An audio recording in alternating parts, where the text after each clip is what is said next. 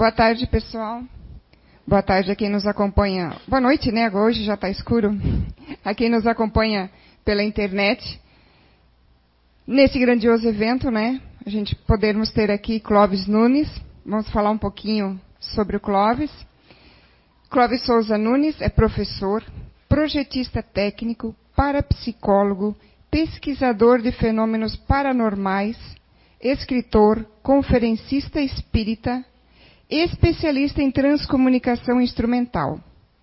Membro da Sociedade Suíça de Parapsicologia em Zurique, membro da Metascience Foundations Incorporations em Miami, Estados Unidos, membro representante no Brasil do CELT, Círculo de Transcomunicação em Luxemburgo, Europa, autor de conferências proferidas na maioria dos estados brasileiros e no exterior, como Inglaterra, França, Espanha, Alemanha, Índia, Japão, Estados Unidos, dentre outros. Consultor de programas sobre assuntos paranormais da Rede Globo de televisão, tendo sido entrevistado mais de 50 vezes em diversos programas de TV, como Fantástico, Globo Repórter, Sem Censura, Jô Soares, Silvia Popovic, Márcia Peltier. Concedeu também mais de 400 entrevistas sobre paranormalidade em jornais, revistas e rádios no Brasil e no exterior. A CEIU e junto com todos vocês aqui, a gente se sente imensamente feliz de podermos ter esse momento de aprendizado agora e vamos aproveitar muito o nosso professor, né? Vamos chamar, é um privilégio, né?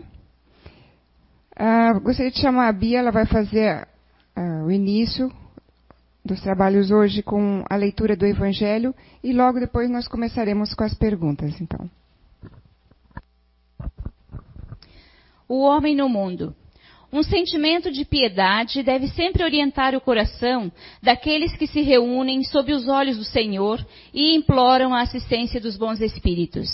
Purificai vossos corações, não vos deixeis perturbar por nenhum pensamento fútil ou de prazeres materiais. Elevai vosso espírito em direção àqueles que vós chamais, a fim de que, encontrando em vós as necessárias condições, possam lançar em quantidade a semente que deve germinar em vossos corações e nele produzir os, os frutos da caridade e da justiça. Não acrediteis, contudo, que, incentivando vossa dedicação à prece e à evocação mental, desejamos vos levar a viver uma vida mística, que vos coloque fora das leis da sociedade, onde estáis obrigados a viver. Não. Vivei com os homens de vossa época, como devem viver os homens. Mas se renunciardes às necessidades, ou mesmo às banalidades do dia a dia, fazei-o com um sentimento de pureza que possa santificá-las. Então nós vamos começar com as perguntas, vamos intercalar com as perguntas que estão chegando do, do, da internet do Face, tá? Então nossa pergunta, primeira pergunta de hoje, Clóvis. Muito já ouviu falar, ou já ouvimos falar sobre todos terem mediunidade. Porém, o que posso considerar como mediunidade? Aquela voz que interpretamos ser nossa consciência, pode ser considerada mediúnica? Allan Kardec, no livro dos médiuns, define duas vezes o que é médium. Essa palavra retirada do latim que é o masculino de mídia, que significa meio ou intermediário. Ele define o médium como aquela pessoa que é capaz de sentir a influência dos espíritos em qualquer grau de intensidade. O fato de poder sentir a influência dos espíritos é que torna a pessoa médium. A outra definição de Allan Kardec é que médium somente é aquele que pode servir de intermediário entre os espíritos e os homens. Ora, se somente é médio que pode servir, pressupõe-se que nem todos podem. E se médio é quem sente a influência dos espíritos, e por este fato é médium, você tem que sentir para ser médium porque é um fato a possibilidade ou não de sentir. Sentir significa perceber pelos sentidos. Há pessoas que são influenciadas pelos espíritos e não sentem. Portanto, nem todo mundo é médium. No senso comum, se notabilizou a ideia de que todo mundo é médium. Mas Allan Kardec não considera assim. Somente na codificação espírita, elaborada por ele, tem mais de 38 passagens afirmando que nem todos são médiums. Mas todos são influenciados. A influência dos espíritos independe da mediunidade. A influência é para todos, porque ela pode se dar ocultamente. Na questão 459 do Livro dos Espíritos, Allan Kardec pergunta se os espíritos influenciam nossos atos e nossos pensamentos. Os espíritos respondem que influenciam de tal forma que muito frequentemente são eles que nos dirigem. Mas essa resposta e esta pergunta está abaixo do título de um capítulo do Livro dos Espíritos. E o título é Influência oculta dos espíritos em nossos atos e pensamentos. Ora, o que é uma coisa oculta? É uma coisa que não é sentida. A influência dos espíritos é uma ação. A mediunidade é uma faculdade. Ela só é um meio de comunicação. Portanto, nós podemos ser influenciados e não sentir essa influência. A influência é para todos. Influenciado todos nós somos. Agora, o médium é aquele que sente a influência em qualquer grau de intensidade. Portanto, uns são mais, os que sentem mais, e outros são menos, os que sentem menos. Daí dizer que são, as pessoas são mais ou menos médiums. Mas Allan Kardec também diz, já aquela época, mais de um século e meio atrás, quando publicou o livro dos médios, que raras são as pessoas que da mediunidade não possuem sequer os rudimentos. Ou seja, grande maioria das pessoas sentem a influência. Raros não sentem a influência, nem rudimentarmente. A mediunidade varia de percentual. Do mesmo jeito que estamos aqui, e nem todo mundo enxerga da mesma forma, uns enxergam olho nu, outros precisam de grau 2, grau 3, outros grau 8. Outros põem lente, porque a, o grau ficaria tão grosso que pesaria no nariz e machucaria. Aí resolve ficar talentoso e bota lente. Da mesma forma que nós variamos as nossas percepções sensoriais, nem todos ouvem do mesmo jeito. Tem gente que tem ouvido absoluto, tem outro que é quase surdo, tem outro que é totalmente surdo, tem outro que ouve a certa altura. A mediunidade também varia nos percentuais, de médium a médium.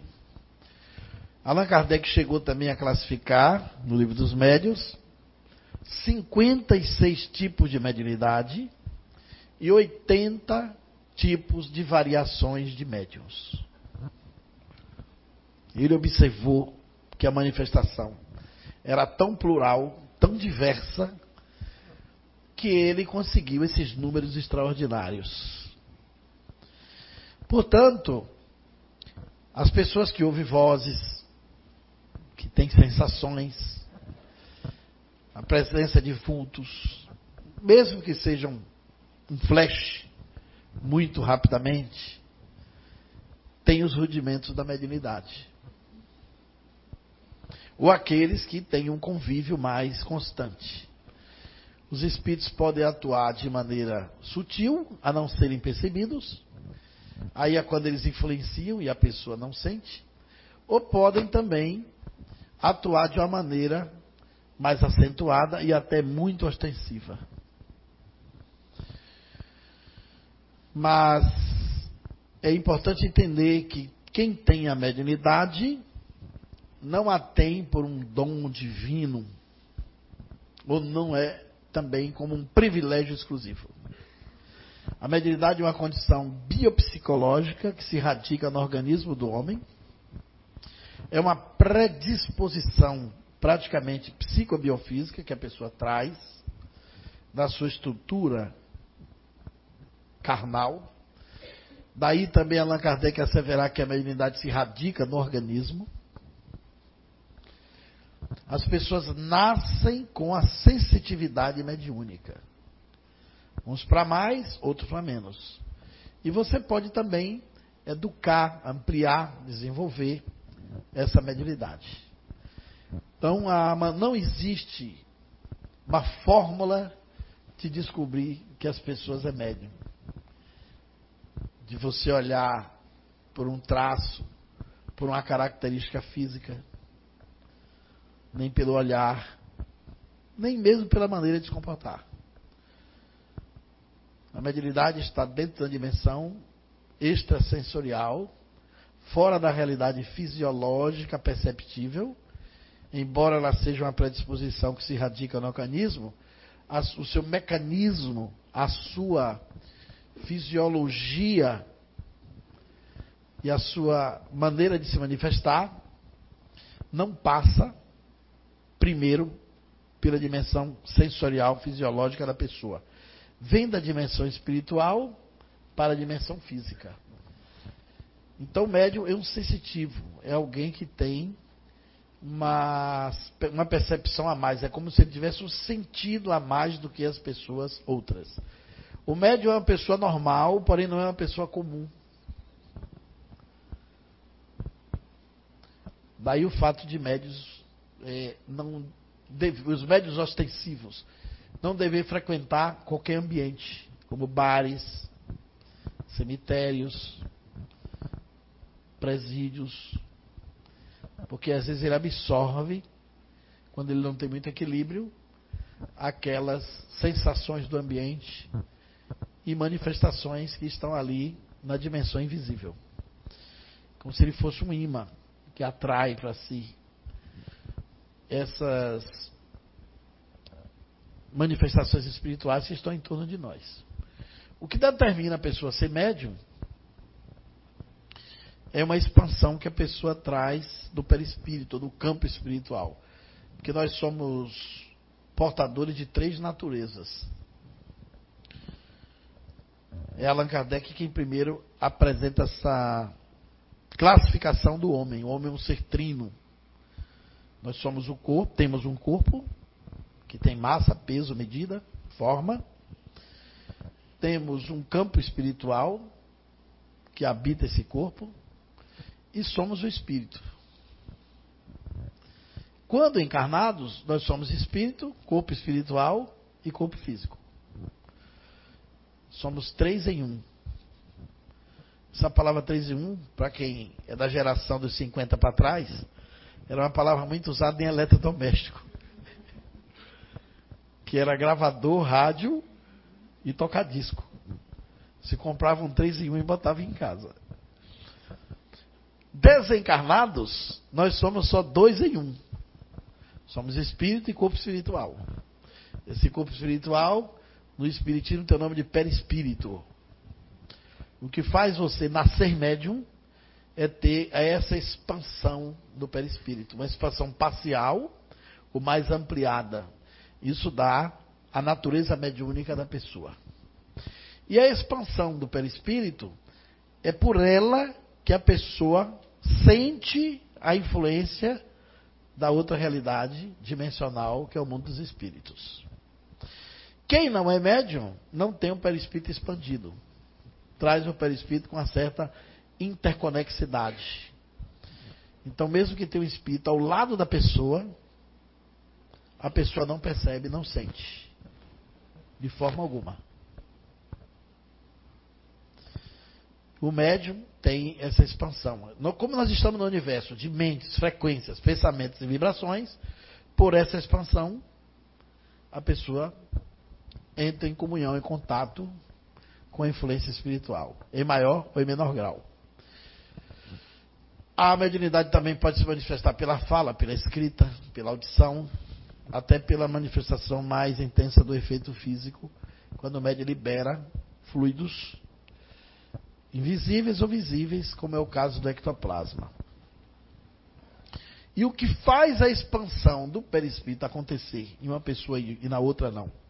Porque pessoas nascem médiums e outras não nascem médiums. O espírito de André Luiz, pela psicografia de Francisco Cândido Xavier, diz que o que determina essa expansão no campo, no perispírito, é a vida passada da pessoa. A vida desregrada e irregular. Então, o que faz o perispírito ser expandido, que determina que a pessoa seja médio, é a irregularidade de vivência que ele teve em vidas anteriores. Daí um equívoco que muita gente pensa que médio é missionário. Que médio é uma pessoa extraordinária, espírito iluminado. Emmanuel, psicografando por Chico Xavier, no livro Emmanuel, com o mesmo título, que ele grafa o nome, ele afirma numa mensagem muito poderosa, intitulada Aos Médiuns, e diz: Os médiuns não são seres missionários na acepção do termo, como muitos imaginam. São espíritos falidos, que têm um passado obscuro, delituoso, que tombaram do cume do poder. São almas que têm um passado repleto de vaidades e de sombras e ele tem outros adjetivos mais pesados. E diz que a pessoa recebe pela mediunidade a condição de resgatar pelo trabalho o que de muito de ruim fez em vidas anteriores. Então veja que não é assim uma coisa tão maravilhosa para a pessoa. Por isso que tem muito médium que é vulnerável facilmente vulnerável. As maiores provações de médio hoje no mundo é notoriedade, fama, prestígio e poder. Raríssimos resistem. Por isso muitos começam e deixam a tarefa no meio do caminho. Porque acorda o homem velho. A alma desvalida do passado. E as pessoas, às vezes, cometem o equívoco de mitificar o médium. De querer vestir no médium a camisa que às vezes é até do espírito. Como se o médium fosse alguém especial demais. Isso é um grande problema. Allan Kardec não fazia isso. Vocês podem reparar que em toda a codificação espírita ele não coloca nome de médium, quase nenhum. O médium para ele era o intermediário, que não é o dono da mensagem. Tem gente que às vezes quer até beijar a mão do médium, que psicografa uma carta. Abraça o médium como se estivesse abraçando um representante de Jesus Cristo. O médium só é o carteiro. Quando o carteiro traz uma grande notícia para você, pode ser até a notícia que ganhou na loteria. Você fica beijando o carteiro? Não fica quando ele traz grande notícia. Ou então, quando você recebe um telefonema maravilhoso, com a notícia extraordinária, você não fica beijando o telefone. Porque ali é o instrumento. E o que, que é o médium? Só esse instrumento. Ele é o intermediário, ele não é o dono da mensagem, não é o dono do fenômeno. O médium é uma pessoa normal, normalíssima.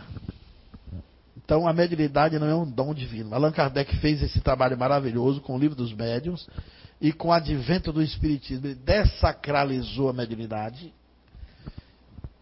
desmistificou. Allan, Allan Kardec também desendemoniou a mediunidade, porque ou era sagrada ou era demonizada, satanizada. Allan Kardec também separou a mediunidade da doença, porque muita achava que médium era perturbado, era tantã, fora do, do eixo. Passou muito tempo que mediunidade é esse nome de patologia. E Allan Kardec também separou a mediunidade das obsessões. Mas teve uma coisa mais maravilhosa que ele fez. Ele democratizou a mediunidade. Ensinou as pessoas a praticar, a desenvolver e a entrar em contato com os espíritos. Quando ele escreveu o livro dos médiuns, botou como um guia, um manual prático das manifestações espíritas. Guia dos médios e dos evocadores. Que a par dos médios seriam aquelas outras pessoas que gostariam de ter contato com os espíritos, embora não tivessem a mediunidade, poderiam também ser habilitados a utilizar os médios para contactar os espíritos. Então, voltando à natureza básica da pergunta, se você ouve uma voz assim, uma sexta-feira assim, 80 não, tem rudimento da mediunidade. Mas se ouve todo dia, é média audiente. Se você vê um vulto de três em três meses, é médio de três em três meses. Mas se vê todo dia, é médio vidente. Bastante acentuado. As características que mostram a manifestação da média é alteração de humor constante, mudança de personalidade, raiva sem sentido, irritações por nada, decisões intempestivas. Às vezes são sintomas de influências espirituais, porque alguns espíritos conseguem atuar nas pessoas de uma maneira maior quando essa pessoa tem a mediunidade mais expandida ou mais ostensiva. Então tem uma variação imensa, é um campo infinito de estudos, e o Espiritismo é a tecnologia de inteligência que estuda isso de maneira mais qualificada e com excelência de qualidade. Ensina as pessoas a utilizar a mediunidade como uma ferramenta a seu favor, em benefício da sua vida e da sua elevação. Muita gente acha que está perturbado porque é médico quando não conhece o Espiritismo. A primeira reação é ir para o psiquiatra. Se o psiquiatra não for atualizado, e você chegar lá dizendo que se vê dois, ah, doutor, eu me vejo assim, eu estou de junto de mim, eu me vejo, eu não sou eu, estou olhando eu. O, o, o, médico vai já ficar olhando você. Alucinação consciente. Já está pensando qual é o psicotrópico. Dependendo do que você continue dizendo. Aí você vê vulto, ouve vozes, ele já vai lhe enquadrando como esquizofrênico, como delirante. E aí, por trás de muitos hospitais e clínicas de psiquiatras, estão médiums mal diagnosticados. Os presídios também estão superlotados de médiums que cometeram crimes por obsessão. E muitos juram que não lembram do que fizeram. Às vezes estavam possessos por entidades obsessoras que lhe tomaram as forças, a razão e cometeram os homicídios. Nos terreiros de candomblé de Umbanda estão repletos de médios que não são espíritas. Mediunidade não é sinônimo de espiritismo. Existe mediunidade sem espiritismo nenhum. Embora não possa existir espiritismo sem mediunidade, porque não existe espiritismo sem espíritos. Mas o fato é que a mediunidade é de todos os tempos, de todas as épocas, de todos os povos, de todas as culturas, de todas as tradições. A idade da mediunidade é a idade do cérebro humano porque ela é uma faculdade inerente à espécie humana. Só com o advento do Espiritismo é que a mediunidade encontrou um contexto de entendimento capaz de dar uma direção evolutiva para a pessoa que a possui. Então, quem fez a pergunta tem a melhor fonte de informação para entender a si mesmo, que é o livro dos médiuns, o maior manual de mediunidade já escrito em todos os tempos. Podemos passar para a próxima. É possível um espírito que desencarnou num planeta mais evoluído encarnar num corpo aqui no nosso planeta? Só se ele vier por missão de ajudar a Terra. Porque se ele for mais evoluído, já saiu do nível de evolução do planeta, não tem sentido ele vir para cá. Mas existe a migração de espíritos. Do mesmo jeito que existe migração de povos para povos, existe a migração de mundos para mundos. Mas esses espíritos migram por necessidades evolutivas. O que está no mundo mais avançado só vem aqui se for por uma questão de aprimoramento da humanidade. Isso também é possível. Tem muito espírito que reencarna por amor para ajudar as pessoas. Jesus, por exemplo, não tinha karma para pagar. Reencarnou por amor. Por isso ele é chamado de o Redentor. Equivocadamente chamam Jesus do Salvador. O mito da salvação é um mito judaico. Jesus não é o Salvador. Jesus é o Redentor da humanidade. Veio para redimir, não para salvar. O mito da salvação pressupõe o pecado. E o pecado não existe. O pecado é um mito cultural da religião judaica.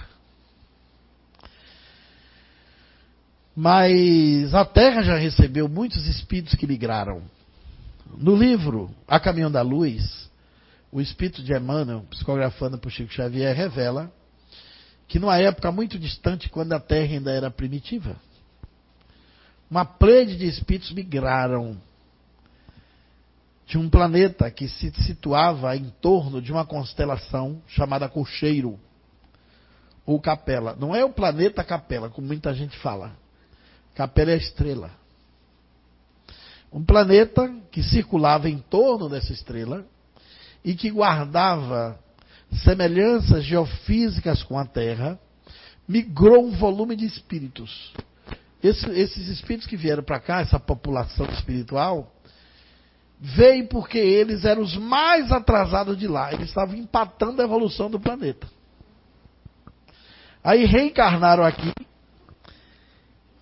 e deixaram a civilização dos egípcios, dos astecas, dos maias, dos incas, na China antiga. E como quem tem o olho só na terra de cega é rei, eles chegaram aqui e deixaram um rastro de inteligência que até hoje a gente não sabe decifrar. Ninguém sabe como foram feitas as pirâmides. Existem muitas hipóteses, mas todas elas são esdrúxulas. Ela não tem base que dê sustentabilidade a uma explicação racional e convincente. Até porque aquela pirâmide que a gente vê não é da forma como foi construída. Ela tinha uma lâmina de pedra que o recapeava, que ela é mais ou menos uma pedra branca fosforescente, que se encontrou debaixo do, do chão ainda raso, na base da pirâmide, e no topo da pirâmide, a pedra ainda suja. Quando o sol bate, ela reflete como se fosse um espelho de alumínio poderoso refletir para onde aquilo. Qual a causa disso? Você imagina que as pirâmides davam algum sinal para quem vinha de longe. E aquilo não é morada de gente daqui. Hoje os antropólogos, os arqueólogos já sabem que os egípcios não construíram as pirâmides. Os faraós habitaram as pirâmides como túmulo. Mas não foram eles que fizeram uma civilização mais inteligente que os egípcios, construíram as pirâmides mais antigas do que eles. Deixaram ali e eles passaram a fazer uso. Se formos em Machu Picchu, uma cidade antiga que fica no Peru, 304 metros acima das margens do rio Uburamba. As pedras pesam 20, 30 toneladas. Elas antecedem a idade dos metais. Tem cortes perfeitos, pedras ígneas, granitos rígidos, cortados de uma forma que ninguém explica como. A 300 quilômetros de distância, não tem aquela rocha. Como elas subiram naquele topo uma montanha? Sem guincho, sem avião, sem grua, sem tratores, a mão humana não levaria aquelas pedras. É muito pesada. E os encaixes? Os cientistas descobriram lá a liga de dois metais, de um de alta, outro de baixa fusão. O metal de alta e de baixa fusão só foi possível fazer liga na Terra nos anos 90. A prata e o ouro. A temperatura que derrete o ouro evapora a prata. E a temperatura que derrete a prata não amolece o ouro. Então você não tem como fazer a liga. Somente depois que se descobriu o vácuo em laboratório, que se separa a temperatura da outra do vácuo, bota uma coisa aproximada e a liga acontece. Os incas fizeram discos com a liga de prata e de ouro. Antes da humanidade. Os discos estão nos museus para todas as pessoas verem. Eles sabiam que a Terra girava em torno do Sol. Tinham noções das constelações. Uma inteligência superior passou por ali. Como também passou em Nazca. Como passou na Pedra do Ingá, na Paraíba. Que é objeto de pesquisa de arqueólogos do mundo todo. Então a hipótese é que espíritos mais avançados habitaram a Terra e, inclusive, ajudaram a gente a desenvolver. Um pesquisador da Universidade de Israel chamado Zacarias Zettin escreve um livro notável chamado Décimo Segundo Planeta, que era como se entendia a cosmogonia pelo povo sumério. E Zacarias Zettin, com equipe de mais de 60 cientistas, num, num projeto de mais de três décadas de investigações, apresenta ao mundo uma hipótese de trabalho maravilhosa de que a civilização humana da Terra teve berço na Suméria. A civilização da ilha de Greta, que vai para a Grécia e desenvolve toda a inteligência da filosofia e da cultura grega, migrou da Suméria. A mitologia egípcia, com todas as suas características de deuses, vem da Suméria, inclusive com bicos de árvores e asas. A mitologia de Adão e Eva, que está na, na Bíblia, e a Torre de Babel, também vem da Suméria. A Suméria foi o berço da civilização humana. Foi ali que o homem deixou de ser selvagem e passou a ser silvícola. Então Zacarias Ete observa que na Suméria nós desenvolvemos a primeira arquitetura cerebral da linguagem escrita. O código de Hammurabi veio de lá. As primeiras palavras desenhadas em argila, em capsulares, veio de lá a roda, o moinho. E as grandes culturas da agricultura vieram da Suméria. E quando eles foram estudar a Suméria, escavar a Suméria, estudar as argilhas onde estava escrito a história dos sumérios, eles diziam que recebeu a ajuda dos deuses. E os deuses da Suméria são alados. Todos tinham asas. Eles diziam que os deuses vinham dos céus. É possível que esses espíritos que migraram e reencarnaram aqui em grande quantidade, recebeu visitas dos seus antepassados. Talvez a Terra também tenha recebido ajuda de seres para se desenvolver. E talvez a gente esteja sendo visitado há muito tempo e não sabe. Olhado de longe, até cuidado. Então existem migrações. Eu me lembro que uma vez nós estávamos conversando isso na casa do Chico Xavier e várias pessoas dando opiniões. E o Chico saiu com essa. Ah, o espírito de Emmanuel diz que a, os espíritos vieram, passaram um tempo e foram embora. Mas os mais atrasados, os mais retardados ainda ficaram por aqui. E os mais retardados é Albert Einstein, Thomas Edison, Nicolas Tesla, os grandes gênios. Veja como a gente ainda tem que andar um bocado, hein? Foi muita risada lá na hora, mas é muito provável essa quantidade de espíritos que migraram. E existem as migrações mesmo, de seres que passam de mundo a mundo. Existem mundos bem mais avançados que a Terra, que a gente nem tem ideia de como se processa a vida lá. Existem planetas iguais ao nosso, existem mundos que a vida está começando como um dia nós começamos com os primatas, como os povos primitivos. O universo pulula de vida.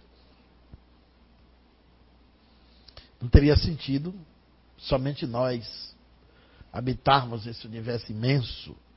Só na nossa galáxia tem 200 bilhões de estrelas. Ela mede 100 mil anos-luz de comprimento. Essa medida de ano-luz foi uma medida que os cientistas descobriram para nós podermos relacionar e compreender o universo. Porque os quilômetros não dá. É tudo muito longe, tudo muito distante. A luz viaja 300 mil quilômetros por segundo. O nosso cérebro não sabe nem o que é isso. A gente fala 300 mil quilômetros por segundo. Para entender, tem que fazer analogia. A circunferência da Terra tem 40 mil quilômetros. Olha, se você sair de Blumenau, der uma volta no mundo todinho e voltar para Blumenau, andou 40 mil quilômetros. Só viajou isso. A luz, em um segundo, dá sete voltas na Terra e ainda sobra 20 mil quilômetros para descansar. Em um segundo! Se você sair daqui para ir para a Bahia, que dá uns dois mil e poucos quilômetros, na velocidade da luz, você gasta 1,5 milésimo de segundo. Nosso cérebro também não sabe o que é isso. Para entender o que é um milésimo de segundo, imagine o despertador. Um ponteiro bem grande que faz assim, aquele segundinho que você vê. Está tá visualizando? Se você dividir aquele tempo do, do, do ponteiro do segundo, em 10 tempos você tem um décimo. Se dividir em 100 tempos, tem um centésimo. E se dividir em 1.500 tempos, você tem 1,5 milésimo de segundo. Então, na velocidade da luz, se você sentar nessa cadeira e disser assim, vou à Bahia, antes de começar a dizer a letra V, já chegou lá. Aí os cientistas calcularam o ano-luz. O ano-luz é 300 mil por segundo vezes 60 segundos, você acha um minuto-luz. Aí esse resultado você multiplica por 60 minutos para achar uma hora. Multiplica por 24 para achar o dia-luz. E por 365 mais uma fração para achar o ano. Eu fiz a conta.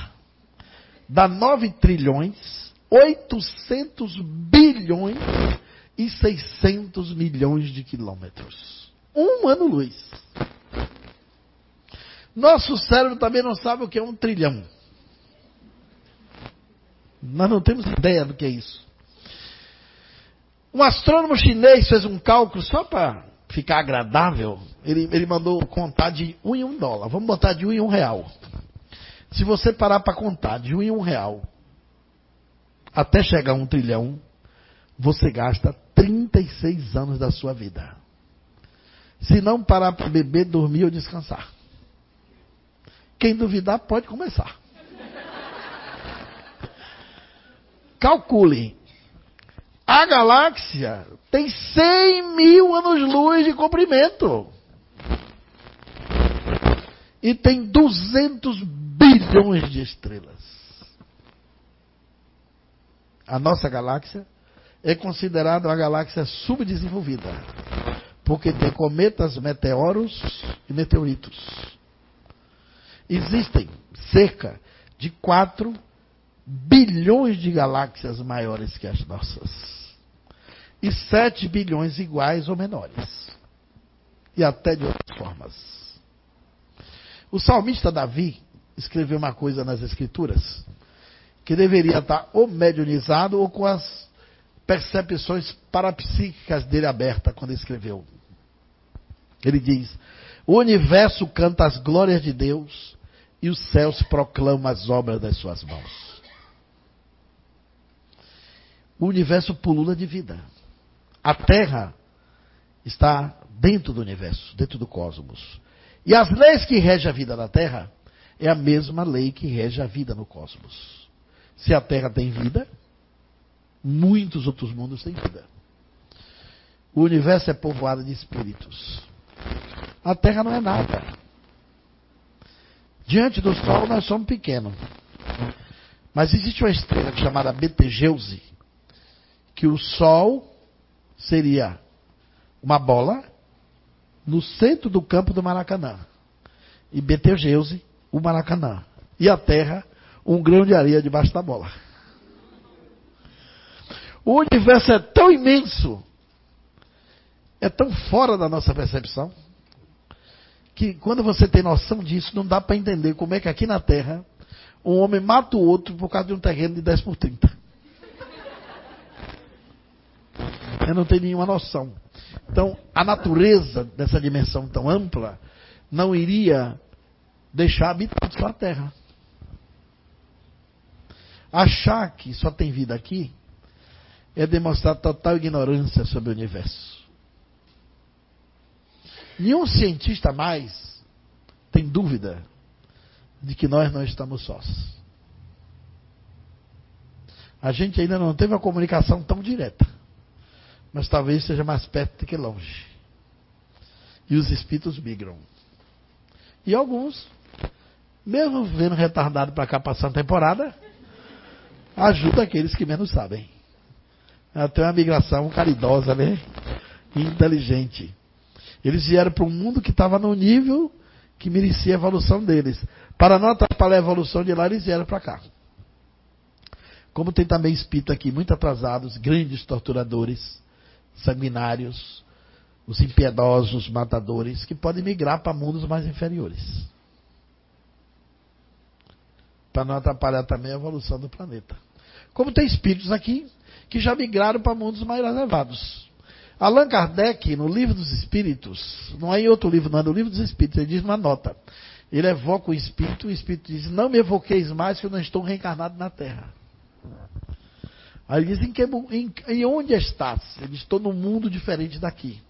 Aí ele pergunta: Em quanto tempo você está nesse mundo? Ele diz: É difícil dizer. Mas seis meses lá nesse mundo é 30 anos do vosso. Tudo diferente, né? Que muda muito as coisas. Ideia de tempo, de espaço.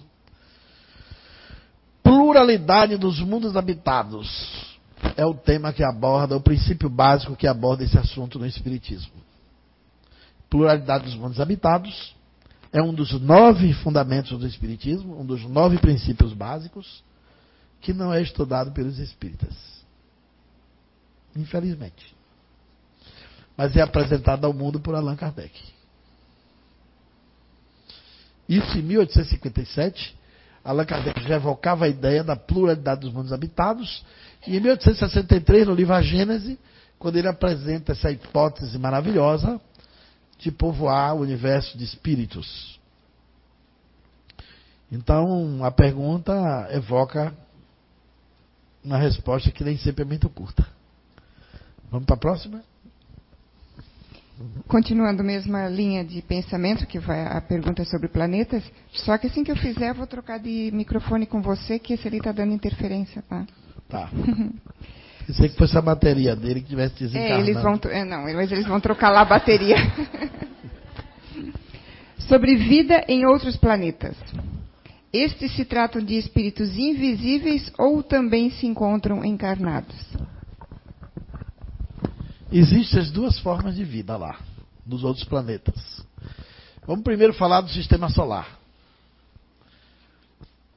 No sistema solar só tem vida humana física na Terra. É o único planeta vivo com vida humana, biológica, orgânica como a nossa.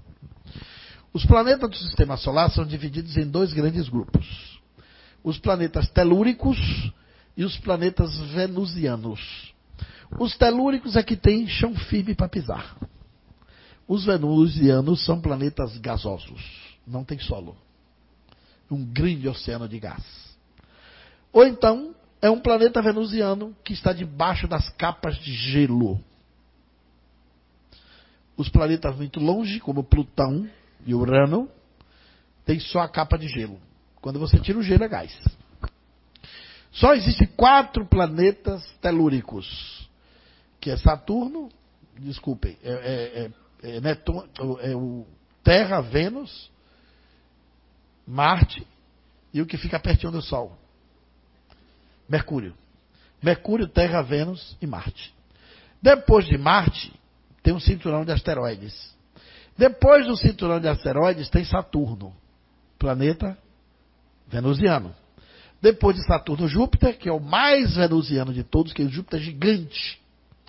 Júpiter é tão grande, mas tão grande, mas tão grande, que se você apanhar os colegas dele, todos os outros oito planetas, e juntar todos como uma bola, a massa de Júpiter encobre todos eles. Se pegar Terra, Saturno, Marte, Mercúrio, Urano, Plutão, Netuno, tudo junto é menor que Júpiter. O solo de Júpiter é gás puro.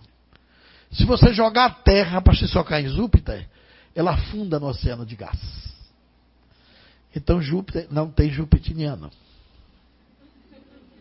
Marte não tem marciano. E em Saturno não tem saturnino. Só na Terra tem terráqueo. É o único planeta que tem água em estado líquido e potável. Os cientistas acharam água em Marte, mas não é, aquilo não é água, é lama. Uma mistura tão escura que só dá para saber que é líquido quando chegou perto a tripulação robótica é, controlada pelos computadores da Terra, que é uma nave não habitada por homens. Então não tem vida humana. Vida como a nossa não existe.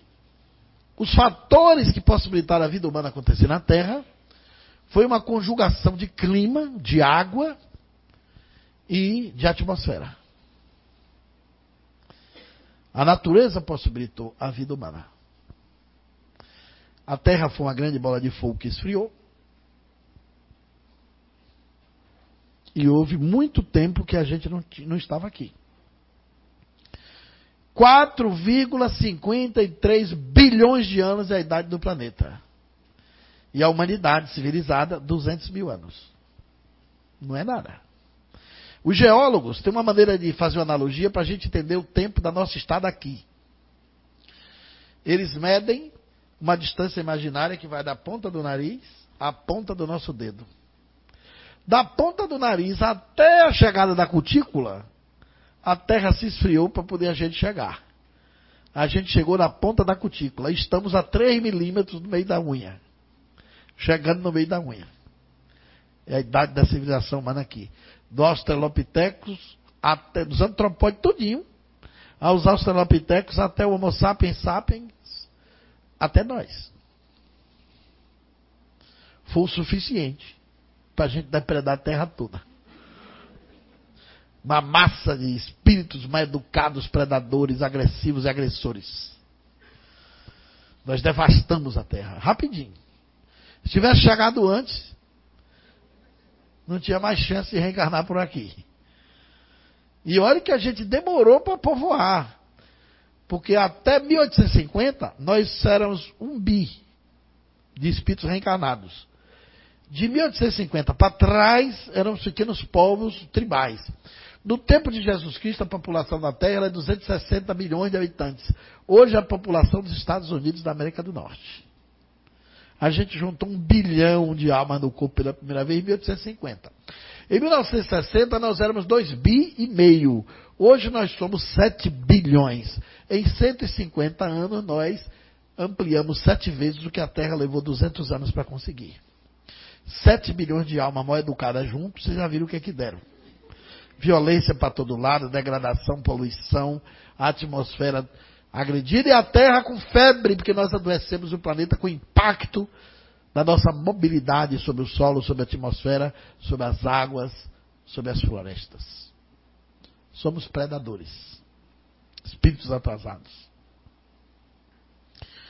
A Terra é a nossa mãe, gestou nossos corpos, mas nós agredimos a própria mãe.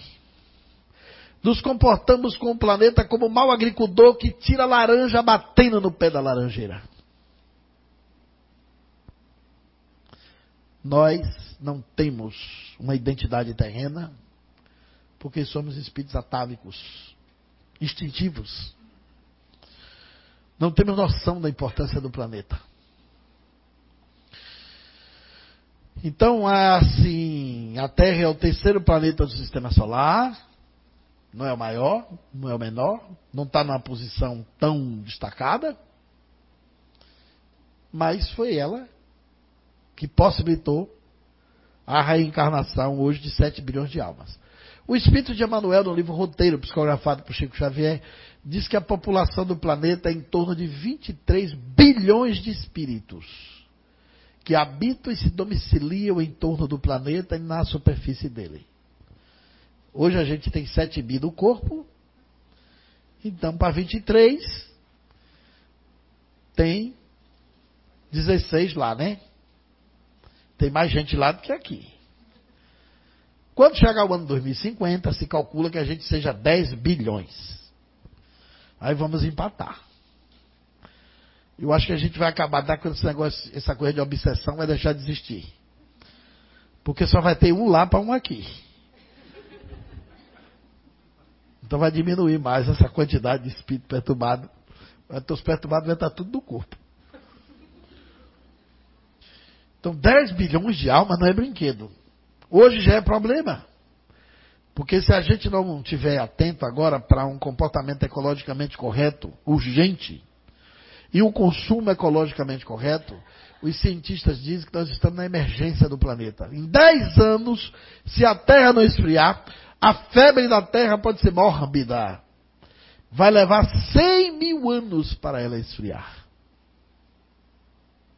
Isso pode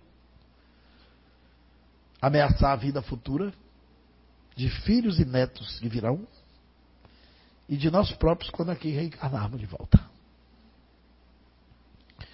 Por isso temos que cuidar da nossa casa. Chegou a hora, inclusive, de, como espíritas espíritos espiritualistas, de desenvolvermos juntos o sentimento vivo de altruísmo universal. Para a gente cuidar da casa da vida humana, que é o planeta que nos abriga e nos possibilita o processo evolucionário nas reencarnações. Mas o fato é que aqui tem uma pleide de espíritos de 23 milhões. Nesses outros mundos não tem vida reencarnacionária como a gente tem aqui. Mas pode ser que tenha a vida espiritual invisível em Júpiter, em Saturno, Pode ter cidades espirituais por lá. Ou vida de outra natureza de matéria que não é como a nossa. Mas como a nossa, o único planeta do sistema solar habitado é a Terra.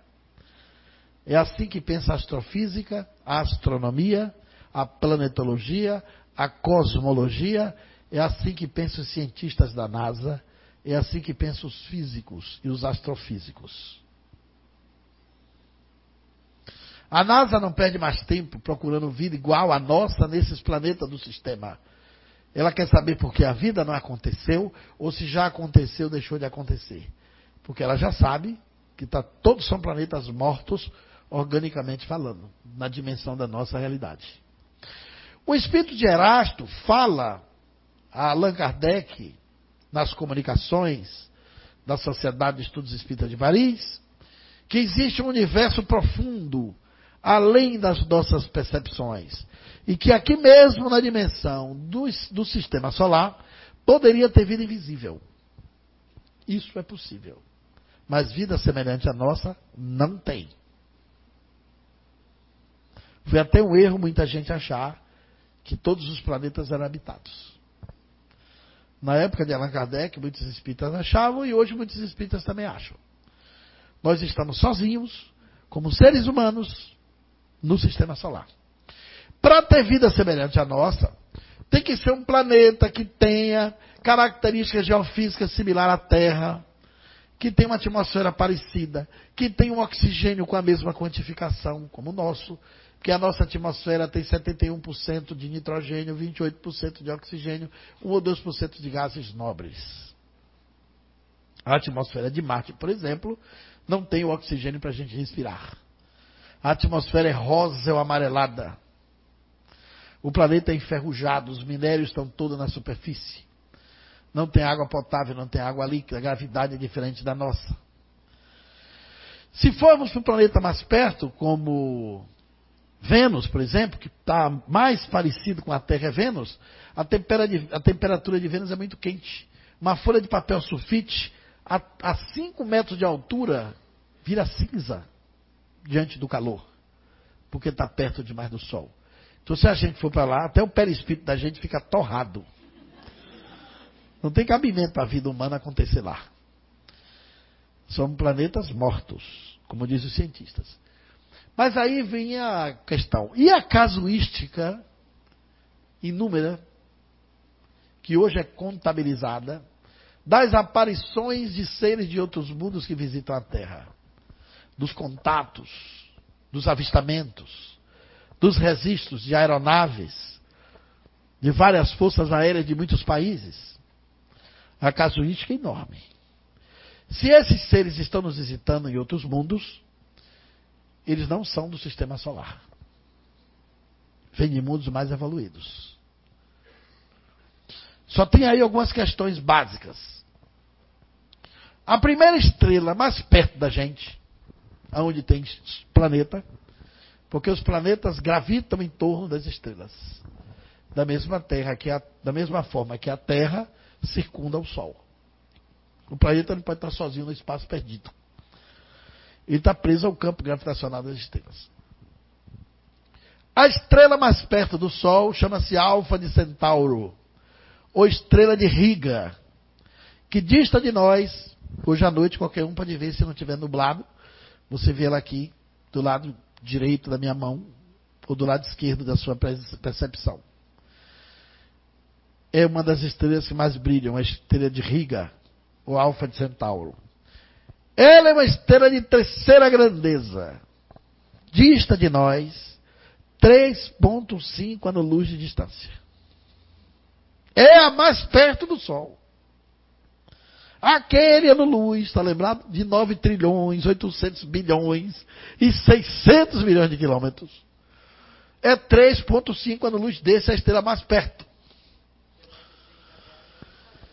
Não tem como você viajar para lá com combustível líquido. É impossible, como dizem os ingleses. E na velocidade que nós conhecemos na Terra, também impossível. Nem com um jato supersônico. Se você botar aí descrever uma velocidade de 10 mil quilômetros por hora, que a gente não tem ainda na Terra, uma encarnação não dá tempo para você chegar a um quarto do caminho.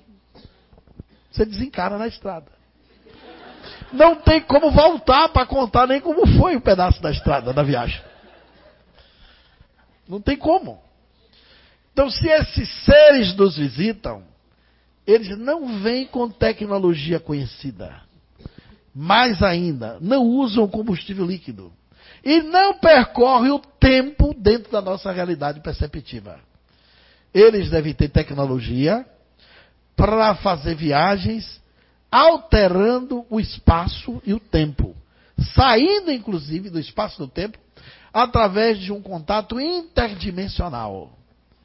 As naves saem do tempo e do espaço, entram na nossa dimensão e percorrem distâncias imemoriáveis, sem ser pela maneira que nós percebemos. Eles podem entrar em túneis interdimensionais e nos visitarem. Sem combustível, como nós sabemos.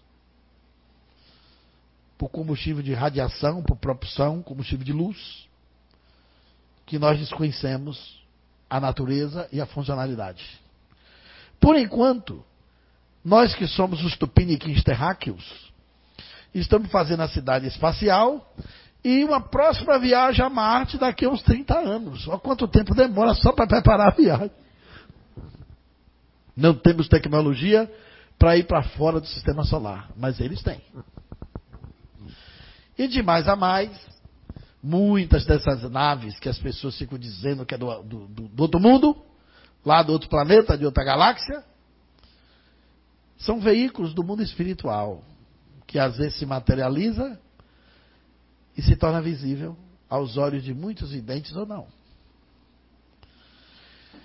Quem lê o livro Nosso Lar, por exemplo, psicografado por Chico Xavier nos anos 40, ouve falar naquele ônibus chamado Aerobus. Quem assistiu o filme aqui, levanta a mão. Não lembra aquele ônibus que parecia um charutim? Que voava? Aquilo lá já deve estar na sucata do além. Deve estar no Museu de Transportes Primitivos. Deve estar até se chamar Poeirobus. Deve estar cheio de poeira. Porque o que era a, a, a tecnologia do planeta aqui nos anos 40? Se duvidar, ainda tinha carro de manivela. Ninguém sonhava com o que a gente tem hoje. Comunicação virtual, computador. Os carros hoje têm computador a bordo. Imagine aquele tempo era tudo eletromecânico. Pneu de carro, roda era como roda de motocicleta, cheia de raio. Nosso lar já tinha aeróbus. Vocês acham que aquela arquitetura de nosso lar é a mesma? O filme foi feito atrasado encantou todo mundo. Imagine se fosse feito hoje. Então, os veículos espaciais de lá devem ter forma de disco voador. Tudo avançado. Aí aparece aqui na atmosfera humana, terrestre, a gente olha, pensa que é de outra galáxia, é do mundo espiritual mesmo. Porque naquele tempo, se aparecesse o aeróbus por aqui, todo mundo ia pensar que era de outro planeta também, concorda? Agora que a gente chegou no trem bala, que não voa, mas fica a 30 centímetros do trilho. 250 km por hora. No campo magnético, mas vai no ar. Depois ele, ele desce e frena. Agora que a gente conseguiu a TV digital, e chegamos nos telefones, smartphone inteligente, aonde você controla o mundo na ponta do dedo. Parece que você tem um dedo paranormal, né? Clica assim. Imagina no além como é que não estão as coisas. Gente, eu me lembro de um livro chamado No Mundo Maior. Tinha um palestrante que disse que ia fazer a palestra. E ele botava um aparelhinho aqui atrás da orelha. E botava uma tela na, na frente. O que ele pensava aparecia na tela. Vivo como se fosse 3D. Ele dando a aula. E a imagem que ele queria se manifestava. Aqui, vocês acabaram de ver, aquele microfone que a gente botou aqui, deu gancho e não funcionou. Que ainda é tudo físico. E o outro estava dando interferência. Então, o livro do mundo maior é dos anos 40. Lá no além já era tudo fantástico. Em nosso lar, André Luiz descreve que a, a colônia era toda monitorada por circuito de TV. Gente, a TV não tinha nem sido construída na Terra. Ela só foi construída pela CBS nos anos 50. Ela estava sendo pensada pelos escoceses. E era TV preto e branco com tubo de imagem, caixa de madeira. No mundo espiritual já é tecnologia refinada. E a gente está ainda num planeta que a parte física não revela isso. Então existem mundos que a evolução na dimensão do corpo é o que é hoje o mundo espiritual aqui na Terra. Então os seres que nos visitam vêm de mundos mais avançados. O menos não pode fazer o mais. Mas o mais pode fazer o menos. Então eles vêm de outras esferas. Não são nossos vizinhos do sistema solar.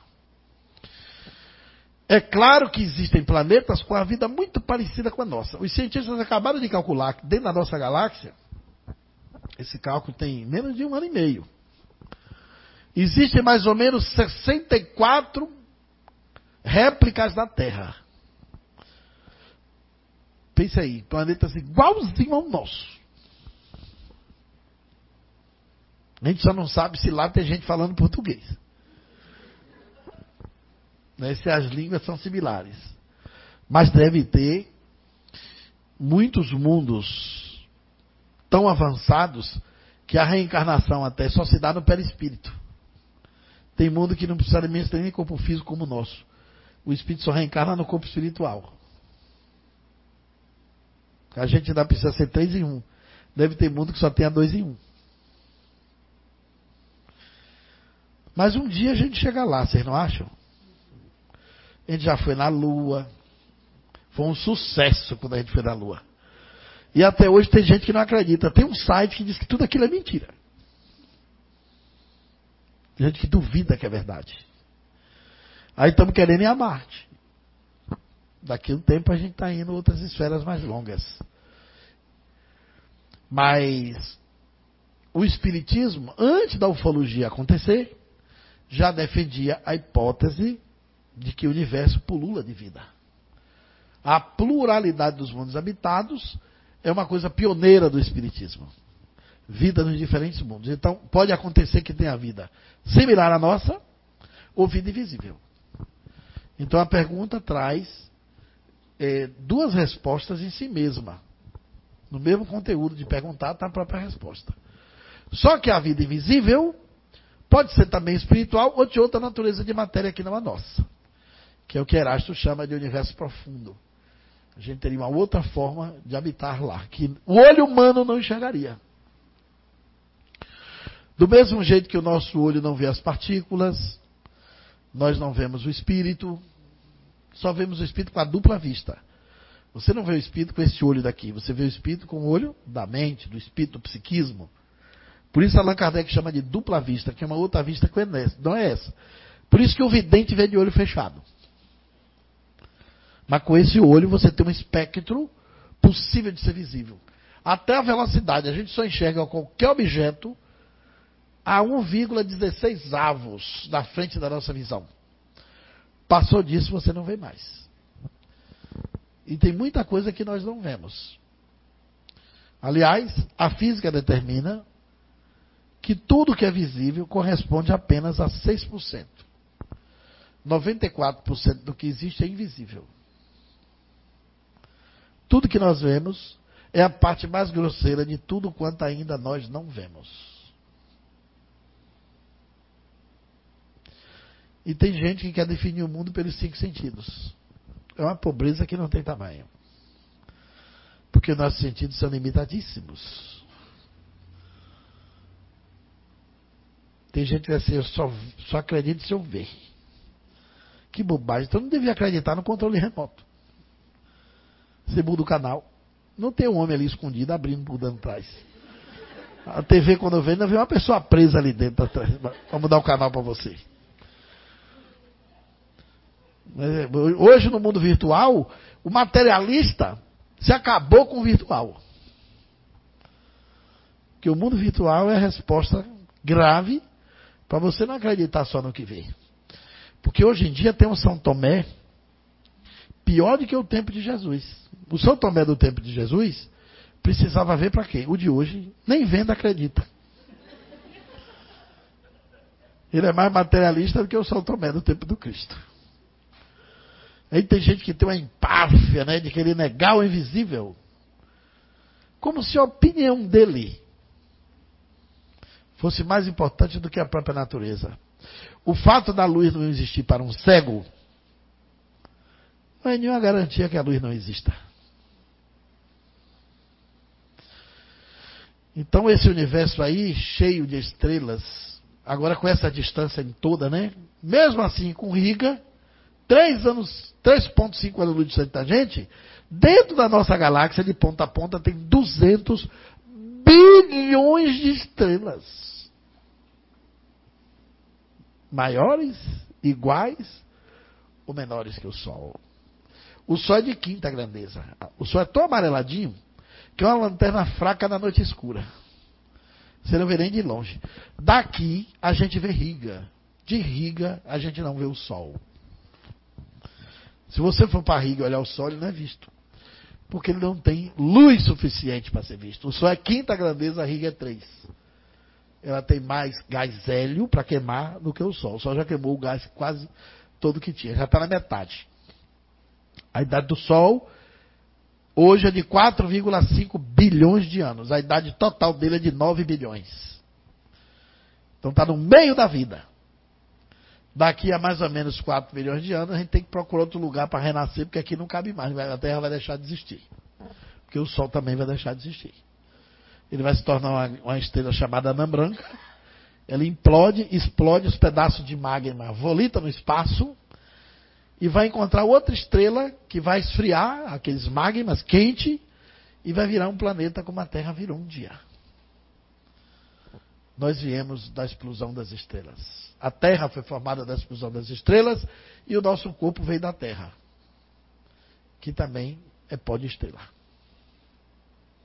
É o ciclo da natureza no universo. Os cientistas descobriram isso.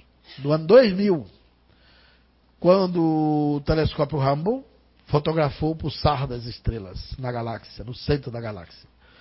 Eles descobriram que a hélice do ADN do homem e da mulher pulsa junto. Zumbiu a JPL, a sala de estudos operacionais do espaço da NASA. Mas logo, logo os físicos chegaram à conclusão. Se a Terra vem da explosão das estrelas, e o nosso corpo é fruto da Terra, nós somos pó de estrelas. Por isso que quando a galáxia pulsa, a hélice do ADN do homem e da mulher pulsa junto. O espírito de Emmanuel dizia 60 anos atrás, pela psicografia de Chico Xavier, que nós tínhamos um componente cósmico. Muita gente achava isso ficcional demais.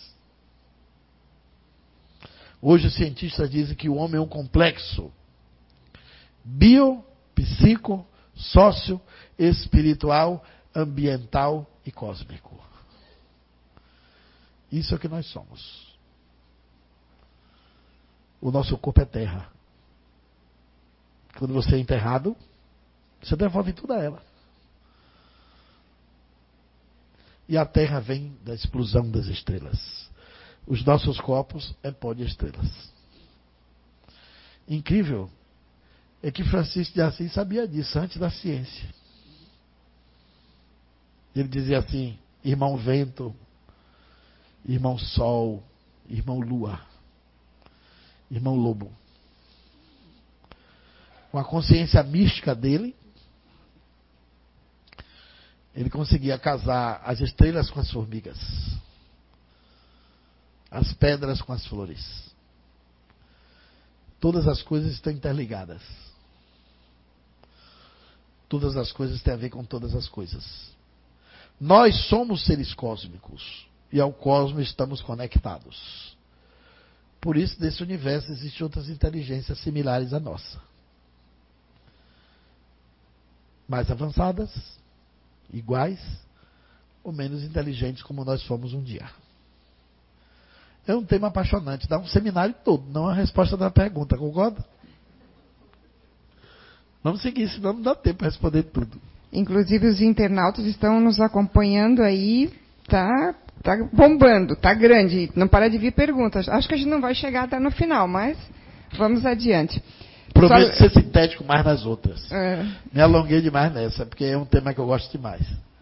Só lembrando o que eu esqueci de dizer, é, no final ele vai estar autografando os livros dele ali fora, tá?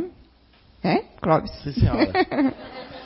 A gente esqueceu de comunicar dois, ele. Eu escrevi isso. dois livros ali, um chama Ave Terra, Mãe de Todos Nós, e o outro chama-se Terra, Mãe das Águas. E o outro Educação pela Paz, que eu faço essa conexão cósmica com a vida humana. A água, por exemplo, foi uma ajuda externa. Pouca gente sabe como a água aconteceu aqui. Por que, que os outros planetas não têm água e a Terra tem? A Terra tem 4, essa aí é dois minutos só. A Terra tem a Terra tem 4,53 bilhões de anos, correto? Quando a Terra tinha um bilhão e meio, há 3 bilhões de anos atrás, quando ela era uma esfera quente, uma bola de fogo, fruto da explosão de outras estrelas, um cometa gigante bateu na Terra. Vocês sabem o que é o cometa? É um bloco imenso de gelo. É uma rocha de gelo. Água pura gelada, salgada. Quando o cometa bateu com essa esfera de fogo quente, teve uma reação de chuvas torrenciais. Choveu. 500 milhões de anos na Terra. Vocês já imaginaram o que é isso? A gente acha 40 dias de chuva fenomenal uma coisa horrível. Imagine 500 milhões de torrenciais chuvas, tempestades imensas. Foi essa água derretida dos cometas que formou os oceanos. E colocou na superfície da Terra 70% de água. Nós somos tão terra que temos também em nosso corpo 70% de água e 30% de sólido. Todos os elementos que estão na terra estão no nosso corpo. Então a água é fonte de vida. Se não fosse esse choque desse cometa, a vida na terra não seria possível. A riqueza dos oceanos não seria possível. O ciclo da evaporação não seria possível a terra não tinha água estado líquido. Então veja como a natureza é sábia, insondável nos seus desígnios. Então, se vocês quiserem ver essas historinhas, são livros que trazem essas informações da, das descobertas da ciência, levando a gente a pensar do poder das leis de Deus sobre a vida. Vamos em frente. Uma pergunta da internet agora. Olá, meu nome é Graziela e minha dúvida é com relação ao desligamento dos aparelhos quando não há mais possibilidade do paciente viver sem a ajuda dos mesmos. Ou seja, podemos desligar os aparelhos causando o desencarne de alguém quando a medicina não vê mais chances? Existe alguma responsabilidade espiritual para o médico que fez tal diagnóstico e para os familiares que autorizaram? E se prolongar mantendo os aparelhos ligados, não seria contra o nosso prazo aqui nessa encarnação? Existem duas coisas. Uma é chamada de eutanásia e a outra é chamada de ortoeutanásia. A eutanásia é quando você antecipa a morte desliga os aparelhos. O Espiritismo não é a favor da eutanásia. Os espíritos não são a favor. Porque há espíritos que precisam passar pela dificuldade da maceração da dor do corpo. Até a última hora do desencarne. Tirar antes seria assassinato, ou por livre e espontânea vontade seria suicídio. A ortotanásia é diferente. A morte já está configurada. A pessoa tem vida vegetativa. Não vai sobreviver. A ortotanásia é a morte com dignidade. Que é confundida também com o suicídio. Porque há países que aprovaram a eutanásia e a pessoa aceita, assina o um documento, que se depois de uma cirurgia ele não ficar 100% normal, ficar ligado aos aparelhos ou entrar em coma, que o hospital pode desligar. Tem casos de pessoa que acordou do coma 20 anos depois. Teve que aprender a andar, teve que aprender o tato, funções básicas, porque esqueceu. O cérebro parou 20 anos.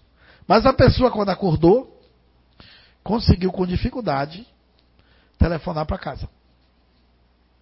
E avisou a mãe que tinha acordado. Não tinha consciência que passaram-se 20 anos. Então ele precisava dessa experiência. Então a eutanásia é crime em muitos países, inclusive no Brasil. E a medicina humanizada não concorda com a eutanásia.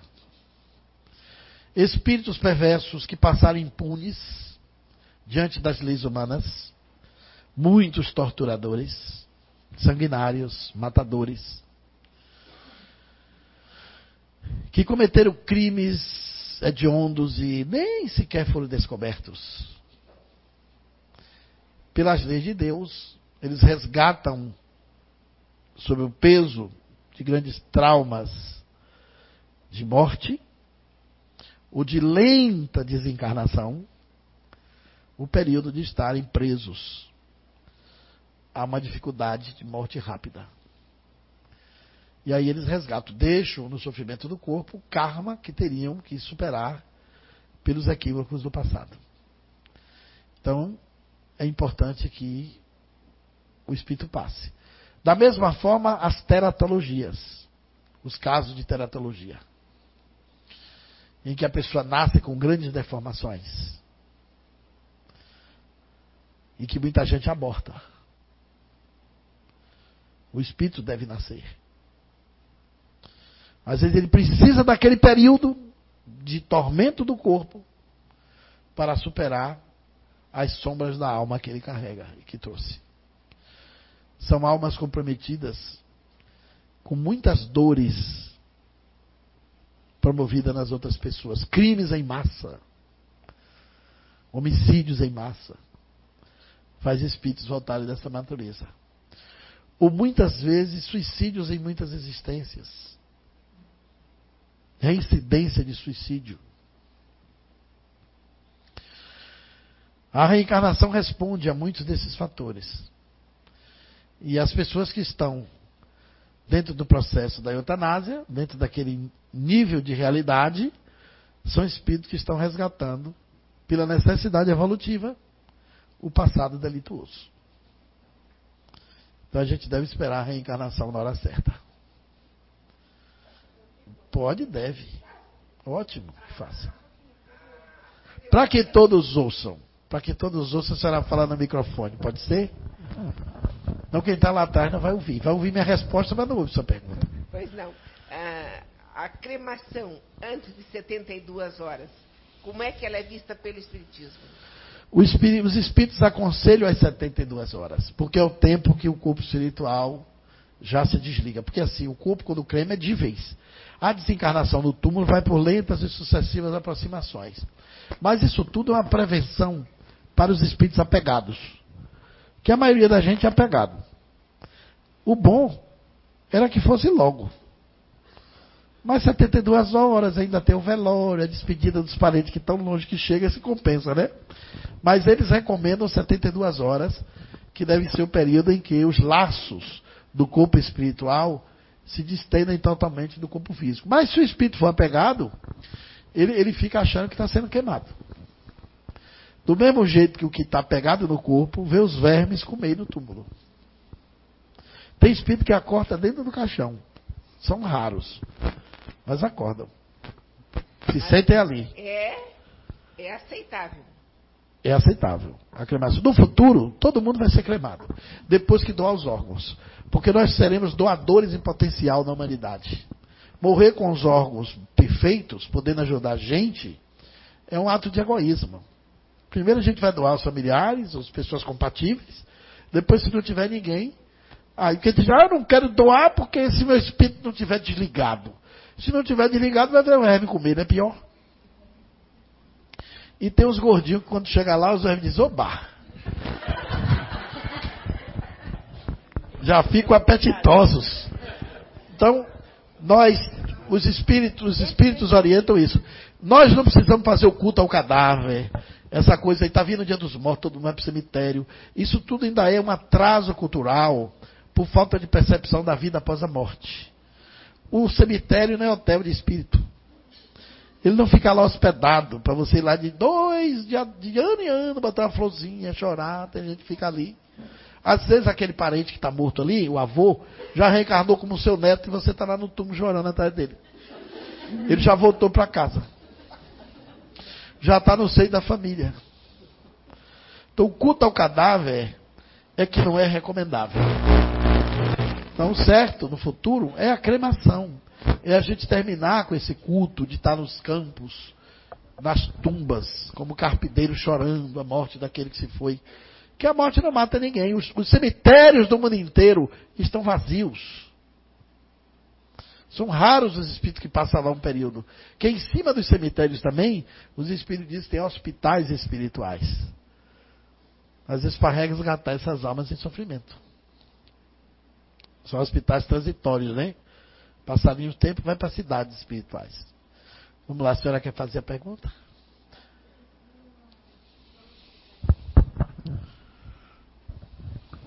Uma pessoa que sofre um acidente e fica em estado vegetativo. Não está ligado a aparelho nenhum. Só não tem todas as, as funções fisiológicas e tudo, ah, só que não fala, não se mexe, né, não, não come, só por via de. Como se sente um, um espírito assim? Ele, Sente emoções, porque quando tu chega ele chora, ele escuta. ele, ele escuta tudo, ele A última mas função a se perder é a audição. O espírito ali, ele está passando por uma aprovação. Ele precisa passar. Tem que esperar a desencarnação dele. O certo é isso. Sim, porque ele não está ligado a aparelho nenhum, tudo Perfeito. funciona. Tudo ainda funciona. tem vida Só ali. Ele tem vida, mas eu digo assim, eu penso assim, Ele ele, e ele vai. pode acordar. Isso é uma coma, coma, um tipo de coma. O estado vegetativo. Ele ainda, um dia pode acordar ou não. Ele pode acordar aqui ou acordar lá. Mas a hora da morte deve ser determinada pela história evolutiva dele. E não por nós. Ele precisa. o espírito não foi atraído para aquele momento à toa, não é por acaso. A vida não é feita de acaso, a vida é feita de causas. E nessa situação, o espírito ele está em aflição? Ele se Tal- sente. Talvez não, às vezes sente. Ele se sente preso, sem mobilidade. Às vezes ele fica em sofrimento, de querer se manifestar e não poder, mas ele está ligado ao corpo.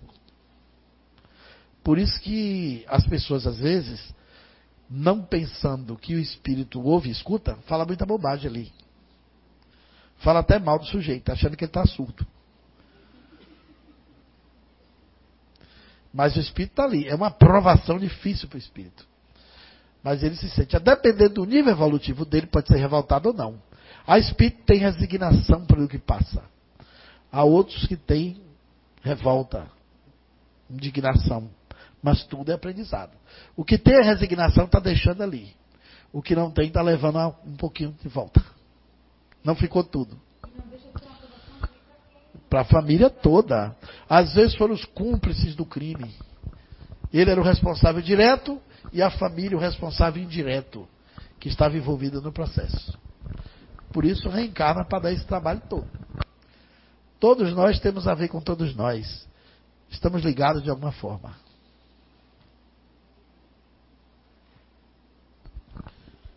São provações coletivas, né? De grupos, espíritos envolvidos no processo. Vamos em frente? Vamos lá. No caso de uma pessoa que tem mediunidade e tem outro espírito que não quer se afastar, mas o influencia negativamente, atrapalhando sua vida. Mesmo que esse médium não queira e combata essa influência, de que forma os espíritos trabalha- trabalhadores da mediúnica conseguiriam conter esse espírito para ele ser doutrinado? É um dos meios, mas seria um tipo de obsessão simples. A obsessão simples é aquele espírito que atua sobre o médium, não deixando nenhum outro espírito se comunicar por ele. Ele fica ali o tempo inteiro como se fosse um gestor mediúnico do médium, atuando com constância. Aí tem que fazer um atendimento ao espírito, porque o problema não é a mediunidade da pessoa que está em desajuste, é o espírito desajustado que impõe o desajuste à pessoa. Que a mediunidade não é a doença. E muitas vezes, no caso de obsessão, é que existe é o doente. E só tem uma forma de tratar a obsessão: é alcançando a causa. E a causa é o espírito sofredor que impõe o sofrimento ou o espírito obsessor. Então tem que ter uma reunião, talvez até dirigida só para esse espírito. Para que ele seja atendido e deixe que o médium siga com sua condição mediúnica livre. E não fique preso a uma entidade só que o impõe ali a sua presença com constância e permanência.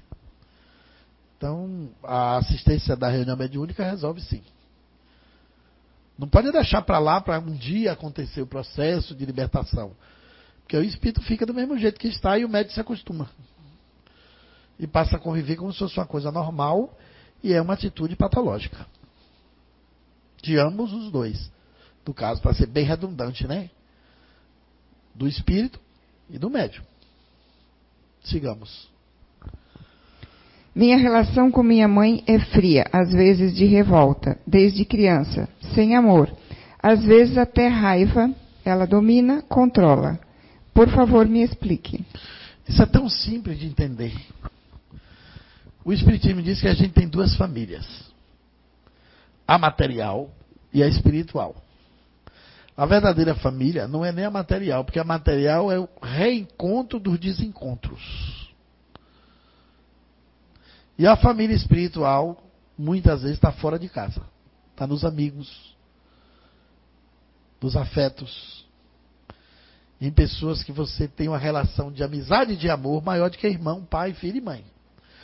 Com certeza deve ter laços do passado rompidos, traumas entre as duas, e que a reencarnação aproximou para reconciliar e restaurar esse passado difícil, que é o reencontro do desencontro. E a solução, se você já tem a sinalização de que é uma relação fria, é transformar isso em uma relação de compaixão, de tolerância, de superação e de amor. O amor cobre a multidão dos pecados. E o amor é exercício que a gente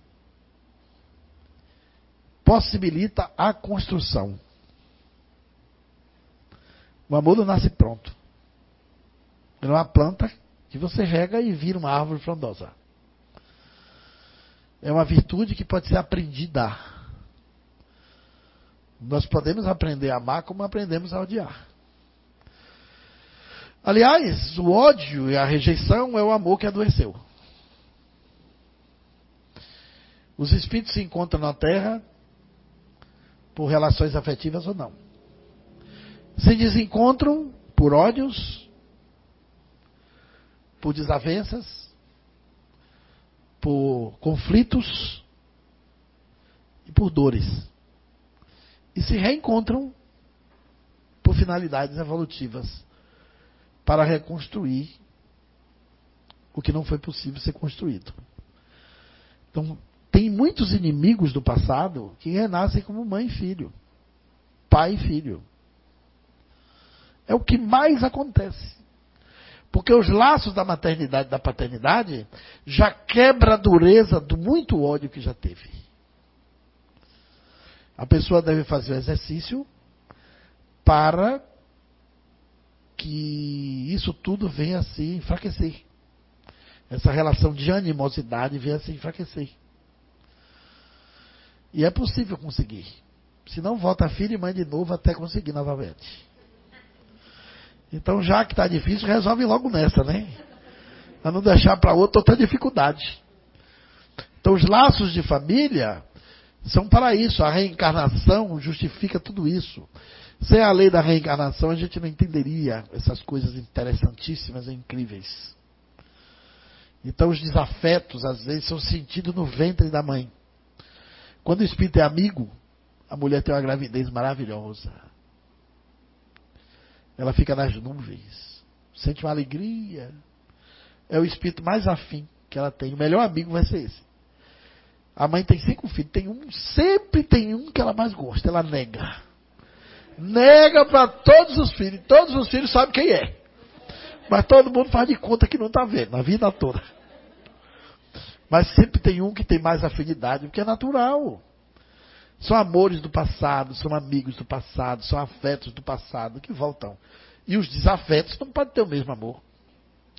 Às vezes, nasce pai e filho obsessores de um do outro. Às vezes o inimigo do pai renasce na mãe. Há casamento que acaba numa gravidez. Porque a mãe sente raiva do cheiro do marido. É o psiquismo do reencarnante que influencia no psiquismo dela. Ele chega na porta, no portão, ela sente uma rejeição absurda.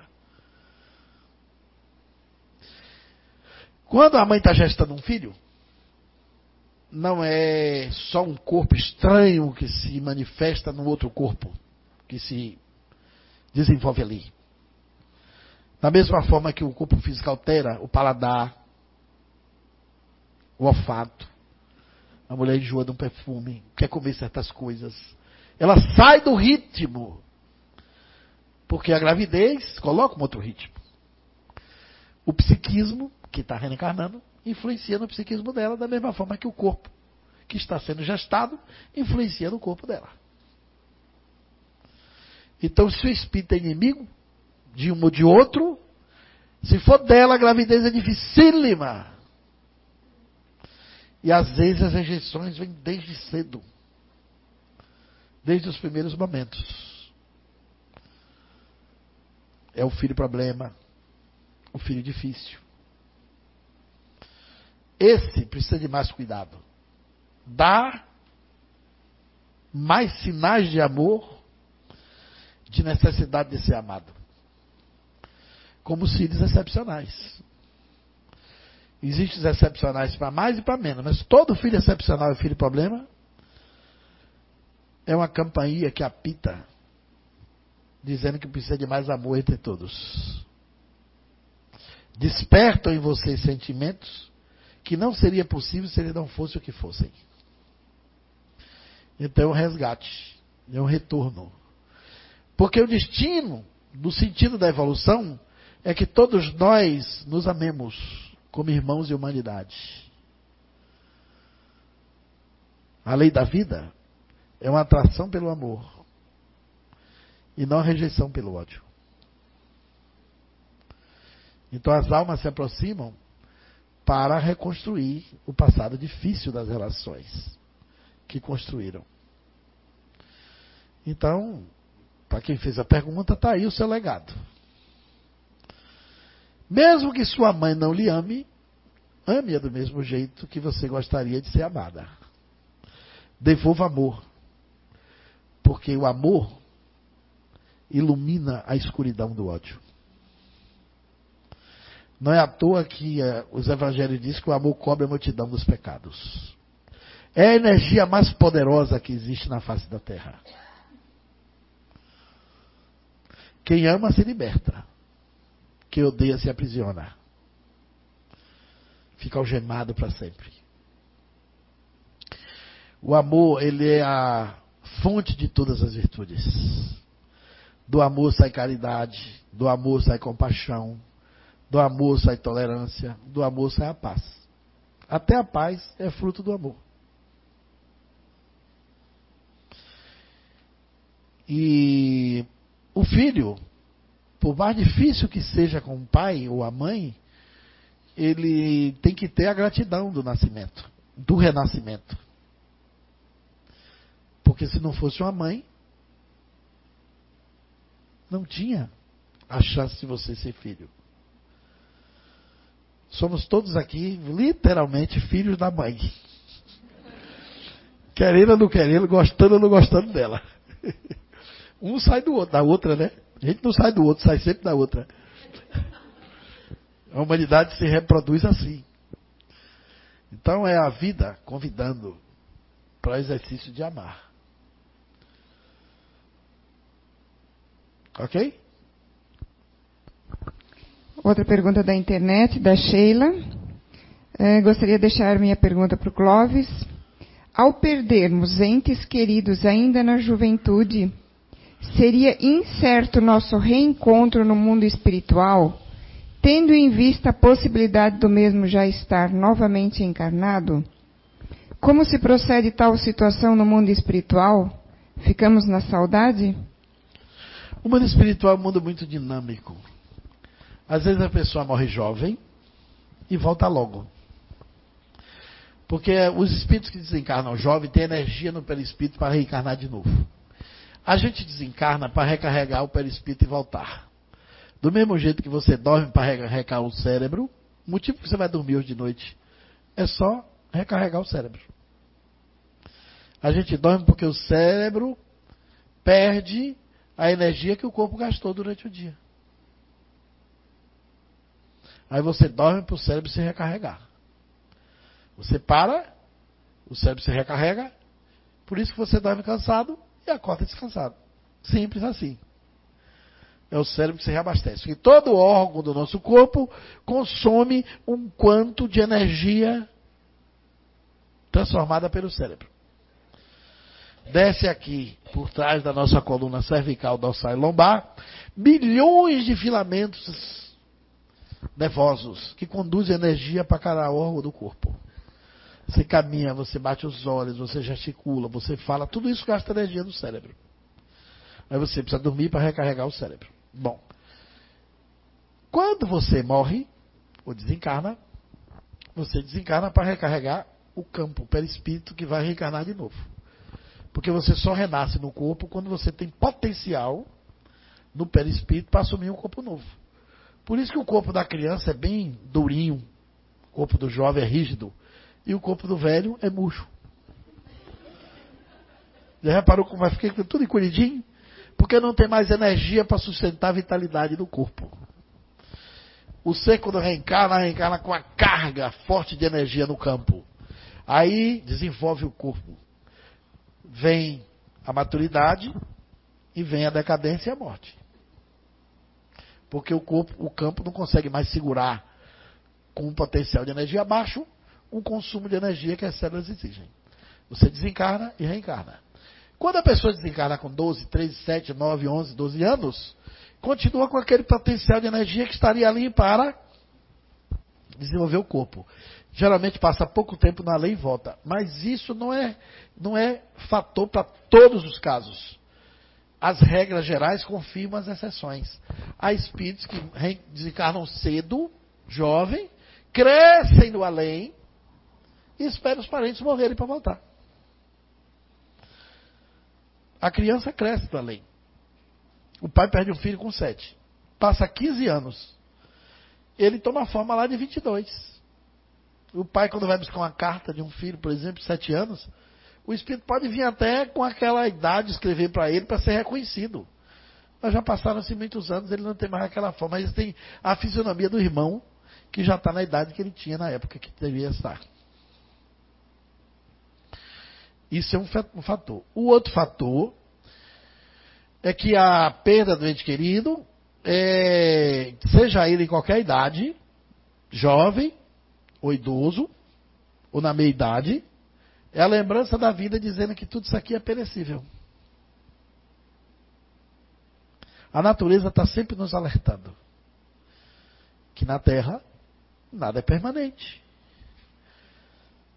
A gente é treinado para morrer todo, toda noite. Já repararam isso? Quando você dorme, é uma morte temporária. Aí você volta, né? Acorda no mesmo corpo, mas vai ter um dia elas estão rindo, né? Que você vai dormir e quando acordar lá está morto aqui. É o famoso sono eterno. Você tem o sono eterno no corpo, o espírito está vivo. Mas você não volta para ele. Mesmo sendo treinado para morrer toda noite. E tem gente que é treinado com muitas horas. Tem gente que só precisa de quatro, cinco, tem gente que precisa de oito. Na hora do vamos ver, a pessoa fica com medo. Não quer morrer. Não quer ir de jeito nenhum. A gente tem a ideia da morte como se fosse a destruição, uma coisa que acabou tudo, né? Isso é ilusão dos sentidos, é a falta de percepção da vida. É o desconhecimento da nossa real natureza. A morte não destrói nada, a morte transforma. Morrer não é morrer, é mudar-se. Você perde a casca, a roupa. Quando você nasce, veste a roupa. Quando morre, tira a roupa. Aí o corpo tem gente que não quer. O corpo está velho, cansado. O sujeito já está desencarnando aos poucos. Já desencarnou o ouvido, já desencarnou o dente.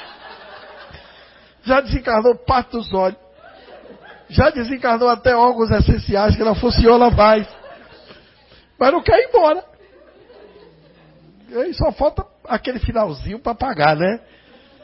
Na natureza, tudo nasce, cresce, atinge a plenitude, entra em decadência e morre para se transformar numa forma mais aperfeiçoada. Então, a morte é sempre um alerta de que ela é para todos. Nós vivemos rodeados de oportunidades de morte. Pensem nisso aqui nesse auditório, tirando os mais novos, que não tem nem muita gente nova aqui, eu posso fazer um cálculo bem exato. Nos próximos 30, 40 anos, estaremos aqui todos mortos. No máximo. Que tem gente aqui que não vai isso tudo. Concordo? Tem gente aqui que está muito mais para lá do que para cá. Aliás, diz que depois dos 60, cada aniversário, você comemora mais a passagem do que a permanência. E depois dos 70, quando dois amigos se encontram, não pergunta nem como é que vai, é um dia que dói. Porque você já está desencarnando. Na verdade, gente, nós morremos a cada dia vivendo. A morte é a única certeza da vida. A gente pode duvidar de tudo. Você só não pode duvidar de uma coisa: você vai morrer. Querendo ou não querendo, gostando ou não gostando, vai chegar a sua hora. E aqueles 30 anos que eu dei, tem outro cálculo. 27% das mortes da Terra são prematuras. Cadê o sorriso? Ou seja, muita gente morre antes do tempo esperado. Correto? Todo mundo morre. Sabe aqueles que Jesus curou? Todos morreram. Até os curados por ele. Então ninguém escapa. E a morte era maravilhosa, porque ela é super democrática. Na hora que ela chega, pode ser rico ou pobre, bonitinho ou feio, criancinha, bebê ou 90, 90 100 anos, ela leva. E tem uma coisa outra, outra coisa incrível. Não dá para você enganar. Não tem problema de vaga. Não tem fila aqui para esperar a morte. Tem vaga para todo mundo.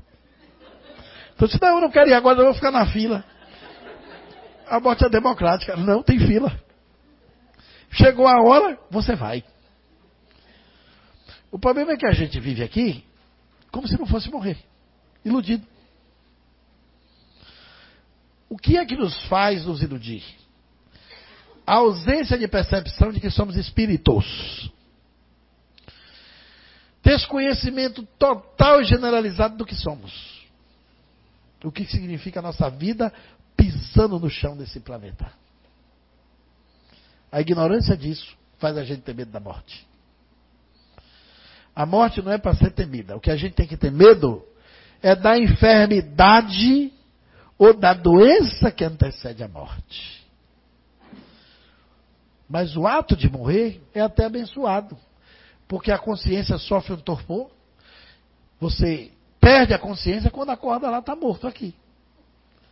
Ou então acorda com um parente do lado, diz, minha avó, a senhora não morreu? E ela vai dizer, você também, meu filho. Ou minha filha, né? Tanto faz. Muito espírito toma esse susto, né? Mas é um susto agradabilíssimo. Tem um espírito que entrou em pavor. Você se eu morri, meu Deus, me ajude. Você quer morrer mesmo? Tu está vivo. Que a gente fica pegado aqui, né? Como se não fosse morrer. Grande ilusão. Morre de qualquer jeito. Uma vez eu falando disso, a mulher se zangou na plateia. O senhor também vai morrer. Que ela achou que eu falava só para ela, né? Mas todos vamos. Querendo ou não querendo, gostando ou não gostando, aceitando ou não acertando, acertando, morre assim mesmo. E na hora da morte, que é um negócio muito nosso, né?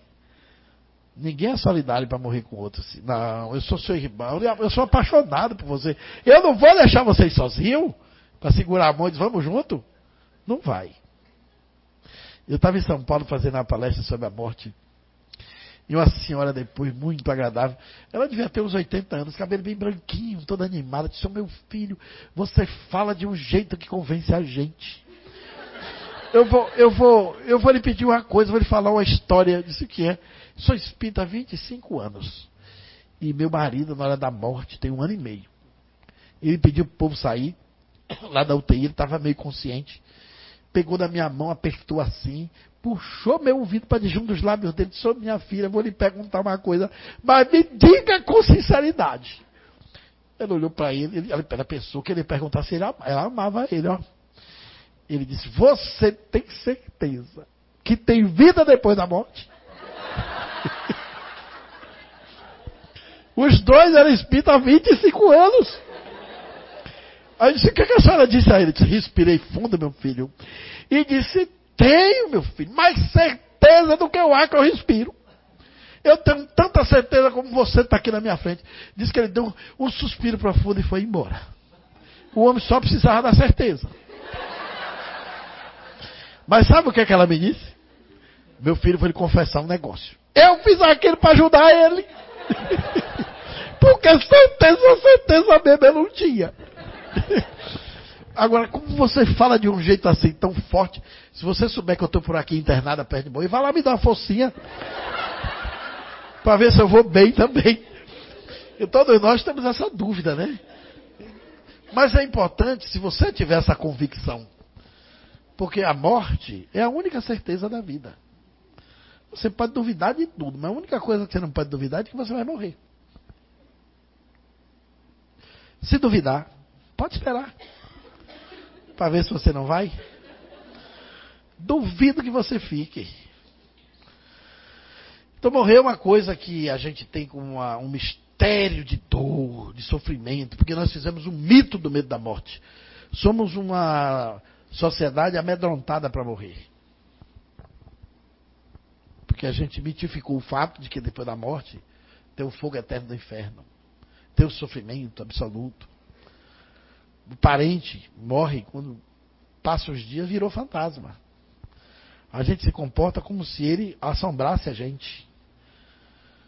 Tem gente que vê espírito e se arrepia, fica com medo. Tem gente que não gosta nem de ouvir contar de noite, que fica com medo de dormir.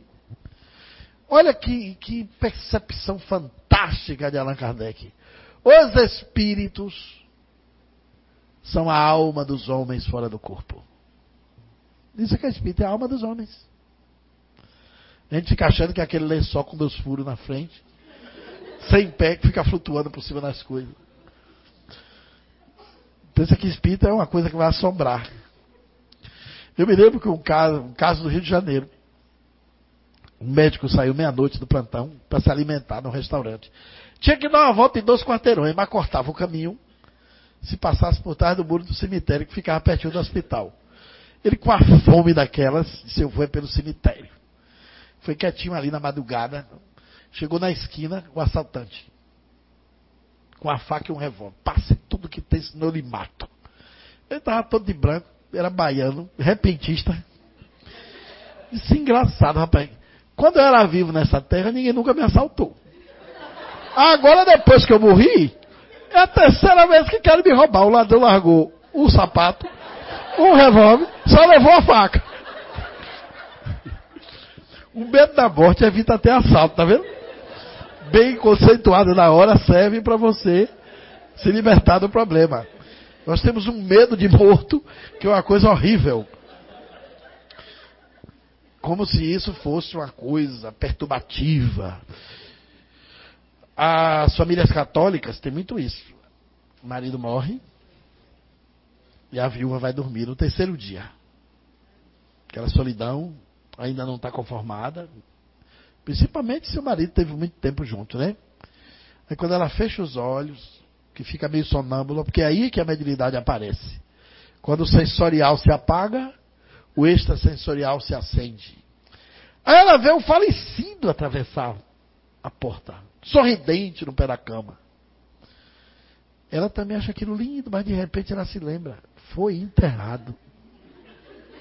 Está no terceiro dia. Ela toma um susto, o coração vem para a boca, Pai Nosso, reza Ave Maria. De manhã chama a família e diz: precisamos encomendar uma missa de sétimo dia para seu pai. Aquilo é para ele ficar lá, com a missa. Para ele não aparecer mais. Que se aparecer, virou fantasma. A sombra mete medo. Imagine vocês, pensem comigo, se você morre, qual é, deve ser a maior alegria do morto? A maior alegria do morto é depois de morto, saber que não está morto. Ele não quer dividir a alegria? Ele vai logo confortar quem está sofrendo com a morte errada dele. Quando chega lá é rejeitado. Não sei se vocês viram lá em nosso lar. André Luiz está doido para ver a família espírita. Rapaz, não vá não. Não é a hora de voltar. Que visitar a casa depois de morto é sempre problema. Ele foi lá e encontrou o Ricardão no lugar dele. Já não gostou. Porque a natureza de quem fica aqui é como se tudo acabasse. Você não considera a vida eterna como uma vida real. A gente considera como uma vida subjacente. Por isso, muitas vezes, quando perdemos o ente querido, a morte assume sobre nós um poder de uma força destruidora. Porque a gente acha que se acaba com a morte. Daí que as cartas psicografadas exercem um poder extraordinário de conforto. Porque a pessoa sofre uma dor tão intensa, tão aguda, uma dor moral tão fora dos limites da definição, que é uma dor que não tem nome. Tem gente que perde o sentido da vida porque acha que o filho se acabou. Isso tem a ver com apego, né? Aí quando recebe uma página, uma carta, aquela certeza da imortalidade, a convicção de que a vida continua, de que a vida futura é real, faz a pessoa mudar o ânimo, se encher de esperança e superar o sofrimento. Isso é uma das maiores bênçãos que o Espiritismo trouxe para o mundo. Mudar o conceito que a gente tem sobre a morte. O escritor espírita e filósofo Leon Denis diz que o Espiritismo embelezou a morte. E ele tem razão. Que a morte é muito triste, é fúnebre, é pesada. O Espiritismo embelezou a morte. Mas o Espiritismo também matou a morte. E trouxe vida. E vida poderosa, eterna, verdadeira, real. A vida que nos espera. E antes que encerre entre outra pergunta, eu queria também desejar uma boa morte para todos. Quando chegar a hora, né?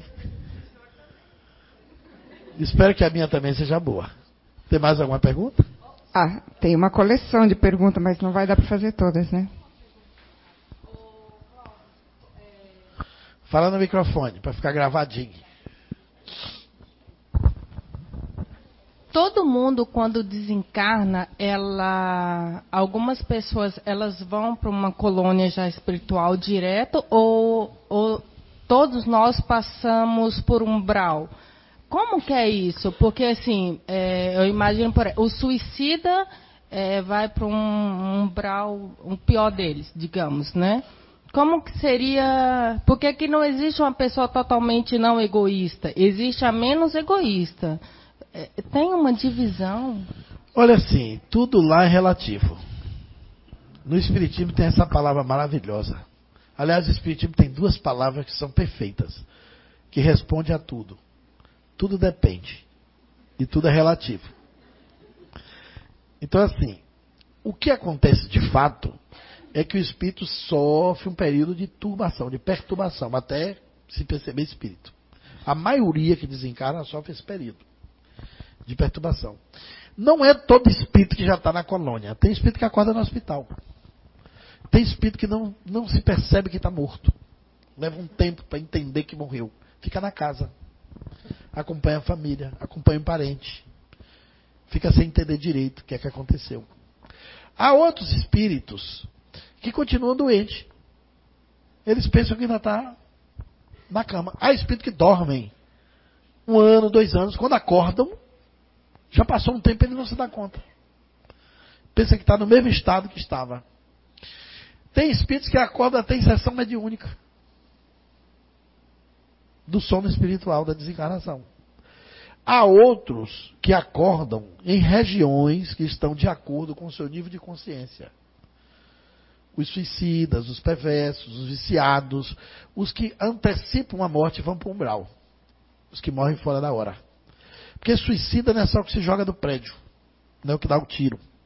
O drogado é um suicida lento, o fumante é um suicida lento, o alcoolista é um suicida lento, até aquele que bebe socialmente é um suicida lento. Tem o alcoólatra inveterado e tem o alcoólatra de fim de semana. Tanto o inveterado quanto do fim de semana dizem, oh, não, quando eu quiser eu largo. Pode entrevistar os dois. Não, não sou alcoólatra não. Eu bebo até o dia que eu quiser. Só que ele nem sabe que ele não quer mais. Ele não consegue. Porque o alcoolismo se desenvolve na pessoa como uma doença. Não tem cura, só tem controle. E aquilo antecipa o período da morte dele. Esses espíritos passam um período mesmo numa região próxima.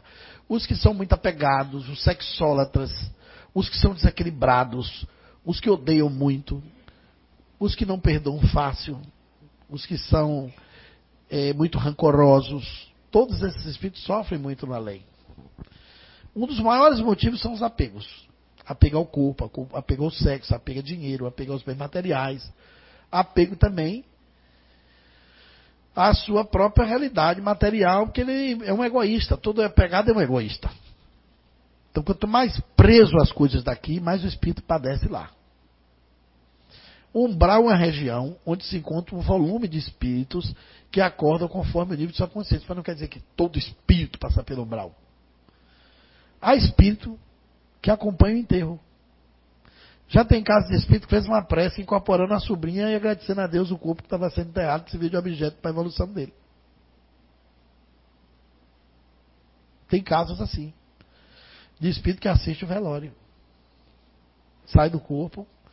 E há seres que desencarnam. Emmanuel fala que os cristãos antigos, que eram comidos pelos leões, quando o leão agarrava no, no, no, corpo dele, jogava no chão, que o corpo ainda estava quente. O leão, antes de, de, botar os dentes, que o sangue já saía, o espírito já estava sendo recebido por Jesus Cristo. Já estava na região espiritual elevada. Tem um outro romance maravilhoso chamado Senzala, de Salvador Gentili, que um negro é açoitado para 60 chibatadas. Quando ele chega a quase 30, ele morre. Ele já é recebido pelos espíritos de luz e o, e o, e o carrasco ainda está batendo nele, sem saber que ele já estava morto no corpo. O espírito já estava em outra dimensão espiritual bem mais alta. Então tudo depende, é relativo ao nível evolutivo do espírito. Geralmente as crianças são amparadas, as pessoas que morrem jovens. Agora, os drogados que morrem de, de, de overdose chegam atormentados no além, ficam em regiões dificílimas porque o viciado não é o corpo, é o espírito. Ele lá tem o desejo da droga.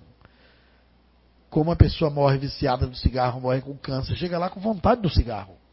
Porque a vontade é do espírito. O desejo desequilibrado é do espírito. Esse negócio da gente dizer que a carne é fraca, isso é uma piada.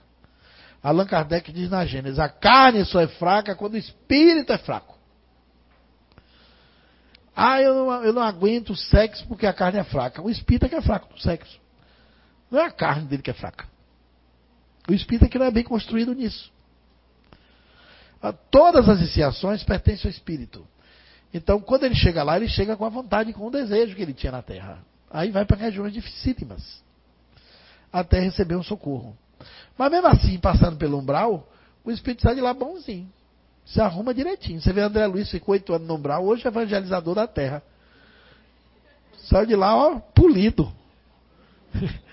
foi suicida, né?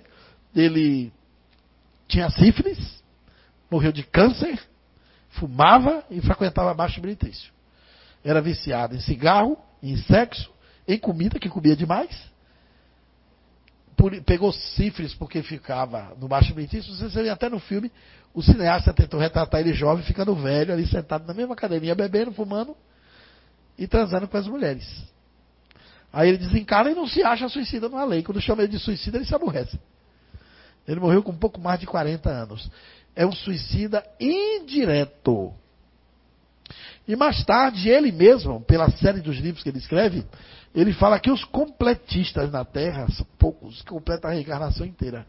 A maioria morre um pouquinho antes do tempo. Quem odeia, quem guarda mágoa e pega câncer, porque o câncer é muito fruto do rancor, do ódio e da mágoa mais resolvida. Morre um pouquinho antes. Aí passa um tempinho lá para se arrumar. Regra geral é assim. Mas não é todo espírito que vai para o umbral. Eu mesmo, quando morri, eu acho que eu não vou para o umbral. Só vou lá visitar os amigos que ficaram. Não pretendo ir por lá, assim, logo chegada, não. Não tenho essa vida desregrada toda. Então, assim, é, fizeram um mito do umbral, né? Como se todo mundo tivesse que passar por aquela provação difícil. Então é tudo muito relativo.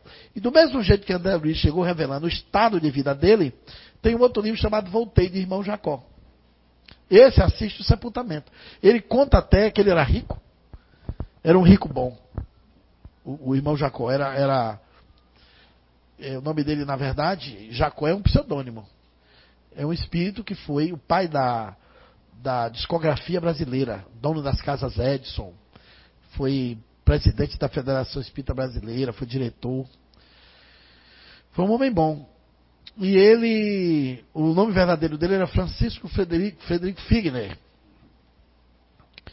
Ele assiste o velório e diz que ele lia na cabeça das pessoas os comentários horríveis a respeito dele. Ele ficou impressionado como tanta gente ia para o velório falar mal do morto. Ou pensar mal do morto. Ele ficou desapontado. E ele é trazido pelos espíritos para ver o próprio velório. Então, a cada caso é um caso. Entendeu? E às vezes tem espírito que sai da cama do hospital já para um outro hospital. E tem espírito que já sai da cama do hospital liberto. A depender como tem o estado mental dele. Aí ele vai direto para as cidades espirituais, outros são para colônias intermediárias. Por exemplo, nosso lar não é uma cidade espiritual, é uma colônia. Ela está entre a crosta da terra e umbral. Ela pega os espíritos dessa região do umbral e leva para passar um tempo lá. Depois que o espírito se equilibra, aí ele vai para uma cidade. Então você veja que ele ficou um tempo, a mãe dele estava em outra cidade espiritual. Que era Nova Alvorada. Aí quando a mãe chega, encontra ele ali por um tempo. Ele conta a história dele. Não quer dizer que é a história de todos os espíritos. Então tem muitas colônias diferentes, de diferentes níveis. O além tem diferentes níveis, como aqui também tem diferentes níveis. Aqui não tem a terra, na terra você não tem os universitários, não tem os homens bons, não tem os caridosos, não tem os que fazem filantropia, não tem também os perversos, o que faz trabalho escravo, não tem os, os pobres, não tem os classe média, não tem o classe alta, não tem os sem classe, os desclassificados, não tem aqueles que são despossuídos, miseráveis e párias, não tem os assassinos, não tem os drogados, não são diferentes níveis na humanidade? No além também tem diferentes níveis. É tudo muito simples. O Pai Nosso fala assim na terra como no céu. Somos, somos duas humanidades. Uma nos corpos e outra sem corpos. Mas a alma dos homens que estão nos corpos hoje vão ficar sem corpo amanhã. E se reúnem lá em diferentes níveis de acordo a sua realidade consciencial. Vamos em frente? Eu ia fazer uma última pergunta, mas como ela acabou fazendo, você respondeu. Nós já estamos passando mais de 20 minutos do nosso horário. Rápido, e também não vai dar para responder, nós temos, acho que, umas 30 perguntas aqui, o pessoal acompanhou legal. Então, nós vamos encerrar por hoje, né? Por nós, a gente até ficaria umas madrugadas aí adiante. Mas a gente sabe que o pessoal amanhã também tem compromisso, né? O pessoal quer mais alguma pergunta? Quer pelo menos mais uma? O que, que vocês acham aí? Mais uma, pelo menos? A então... despedida, a despedida. o pessoal aqui está animado, o pessoal que está aqui dentro na CEIU. Então eu tinha, é, na verdade, juntei três que têm a ver com o mesmo tema, né? Daí, de repente, a gente é, ajuda aí três pessoas que fizeram a pergunta, né? Como é visto pelas casas espíritas a transcomunicação instrumental e existem grupos de pesquisa espírita? Gostaria que o Clóvis falasse um pouco sobre TCI e, no seu ponto de vista, como a comunidade científica vê as pesquisas com a TCI. Clóvis, a respeito da transcomunicação, qual a importância nas casas espíritas? Na falta de médium, a transcomunicação preencheria a falta? Três em uma. Como é que responde isso rápido, hein? Que dificuldade. Eu vou tentar ser didático. Mas a transcomunicação, para quem não sabe o que é, é uma palavra nova nos idiomas do mundo. Foi criada por um físico alemão em meados dos anos 80, de nome Ernest Senkowski. O Dr. Ernest Senkowski foi para a pátria espiritual no mês de abril desse ano foi um grande físico, engenheiro e cientista na Alemanha, de renome, de importância científica intensa no meio acadêmico e deu contribuições maravilhosas para a ciência do seu tempo. Eu tive alta alegria de conhecer o Dr. Ernest Senkowski no ano de 1979, no primeiro Congresso Mundial de Transcomunicação que ocorreu na cidade da Basileia, na Suíça, de 9 a 12 de novembro. O Dr. Senkowski, a partir daquela data, nos tornamos amigos, eu fiz várias visitas a ele, ele veio ao Brasil duas vezes, por duas oportunidades. Convivemos, não somente eu, mas todos os transcomunicadores, estudiosos do mundo todo, tinha respeito, admiração e reconhecimento por ele. Ele não só foi o criador da palavra, transcomunicação, como foi também um dos seus maiores divulgadores. A transcomunicação significa comunicação transcendental. Mas ela se agrega ao termo instrumental, porque a possibilidade de você fazer contato com os espíritos através de máquinas, de aparelhos eletrônicos, rádios, gravadores, telefones, computadores, televisões, secretárias eletrônicas, são utilizadas hoje em larga escala para fazer contato com os espíritos. Esses campos magnéticos desses aparelhos abriram um novo correio com a lei. Até os nossos dias a gente só tinha uma via de comunicação que seria as faculdades psíquicas do médium ou da pessoa humana. Com a chegada da transcomunicação, nós abrimos uma outra via, que são os campos magnéticos dos aparelhos eletrônicos. E os espíritos estão cada vez mais se tornando presentes, visíveis e se fazendo sentir através de todos esses aparelhos, inclusive de câmeras fotográficas, câmeras de filmar e recentemente, depois de uns cinco anos para cá, telefones celulares. E tem até mensagens por voz gravada no, no sistema de WhatsApp. Então, eles estão tentando de alguma forma chegar mais próximo de nós, como sempre tentaram. Essa matéria científica, por incrível que pareça, tem mais de 50 anos que é investigada. A ideia de falar com espíritos através de máquinas é até ideia antiga. Vem do mesmo final do século XIX, dos tempos do espiritismo nascente. Pessoas resolutas, intrépidas e cérebros famosos como Thomas Edison se envolveram nessas pesquisas. Guilherme Marconi, o criador do rádio, Nikola Tesla, o grande engenheiro que desenvolveu as bobinas Tesla, também tentaram fazer contato com os espíritos através de máquinas. Thomas Edison chegou a usar permanganato de potássio e outros produtos químicos na tentativa de falar com a lei. Esses cientistas todos tentaram e não conseguiram. O motivo para eles não terem obtido êxito é que a ciência do tempo deles não oferecia suporte. Somente no final dos anos 50, na data precisa, do dia 12 de junho de 1959, numa cidade de campo, num vilarejo, numa casa de campo, aliás, chamado Moibo, lugar onde ela estava situada, perto de Estocolmo, na Suécia. Um cientista pintor, cantor de óperas e cineasta, especialista em filmar achados arqueológicos, um homem de uma cultura polimorfa e poliglota, porque falava seis, sete idiomas. Russo e naturalizado sueco, de nome Frederick Jungerson, que em meio a todas essas condições incríveis de genialidade, ele tinha um hobby especial de gravar canto de pássaros.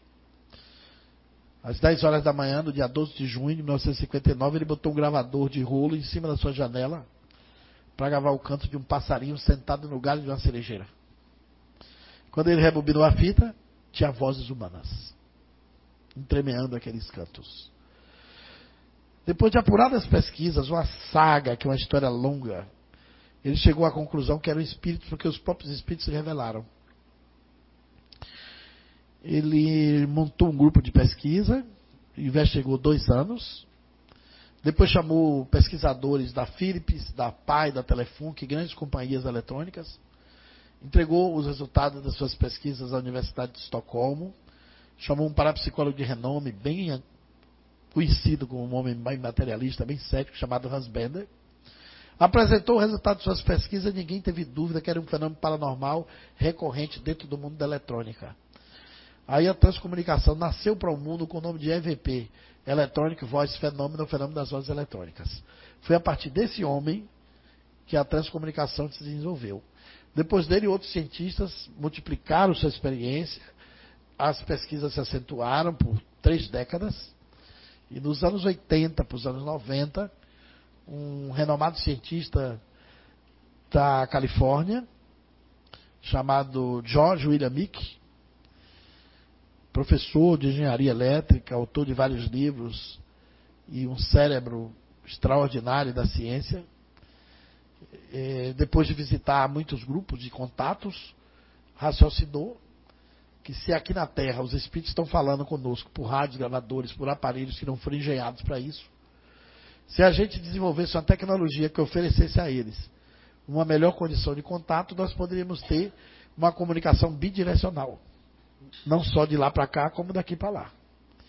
Esse homem investiu 500 mil dólares de seus próprios recursos, tentando fazer os aparelhos. Não conseguiu, ele fez Mark 1, Mark 2, Mark 3. E um dia ele estava numa festa, numa reunião social, um homem bateu no ombro dele e disse, é o senhor que é o Dr. George Mick? Ele disse, pois não. Ele disse, meu nome é John O'Neill. Eu sou um técnico eletrônica e sou médium eu escuto os espíritos. E tem um espírito lá, de um engenheiro morto, chamado Dr. Suan, que mandou procurar o senhor. E mandou lhe dizer que o senhor está desenvolvendo um aparelho para falar com os mortos. E ele, como engenheiro, quer lhe dar algumas dicas, porque seu aparelho está errado. Deu o cartão e mandou ele visitar o laboratório. O Dr. Jardim que foi. Através desse médium, ouvindo dicas do espírito, eles fizeram o quarto protótipo. Em outubro de 86, eles gravaram as primeiras vozes, bidirecional, com diálogo, com um ex-engenheiro morto da NASA chamado George Jeffries Miller. Uma história fascinante. Em 1989, eu recebi o New Lester, de 112 páginas, e com uma fita resumindo os melhores momentos de mais de 20 horas de comunicação gravada com esse espírito, de George Jeffries Miller.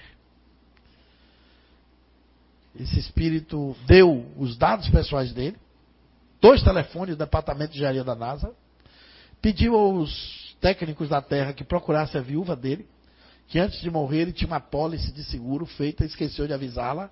Ele morreu, o seguro não pagou. E a viúva tinha o direito.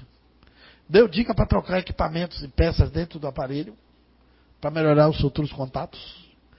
Os pesquisadores conferiram, a informação tecnológica estava perfeita, procurou a viúva, a pólice de seguro existia, tinha o número exato, a viúva recebeu dinheiro. E o Dr. George Jeff, Jeffries Miller deu os dois números do departamento da NASA. Quando o Jorge Mick ligou, do outro lado da linha, os engenheiros da NASA perguntaram: como o senhor conseguiu esses números? Eles são do nosso departamento secreto de engenharia. Ele, com receio de dizer que era de um morto a ideia, a informação, desligou o telefone.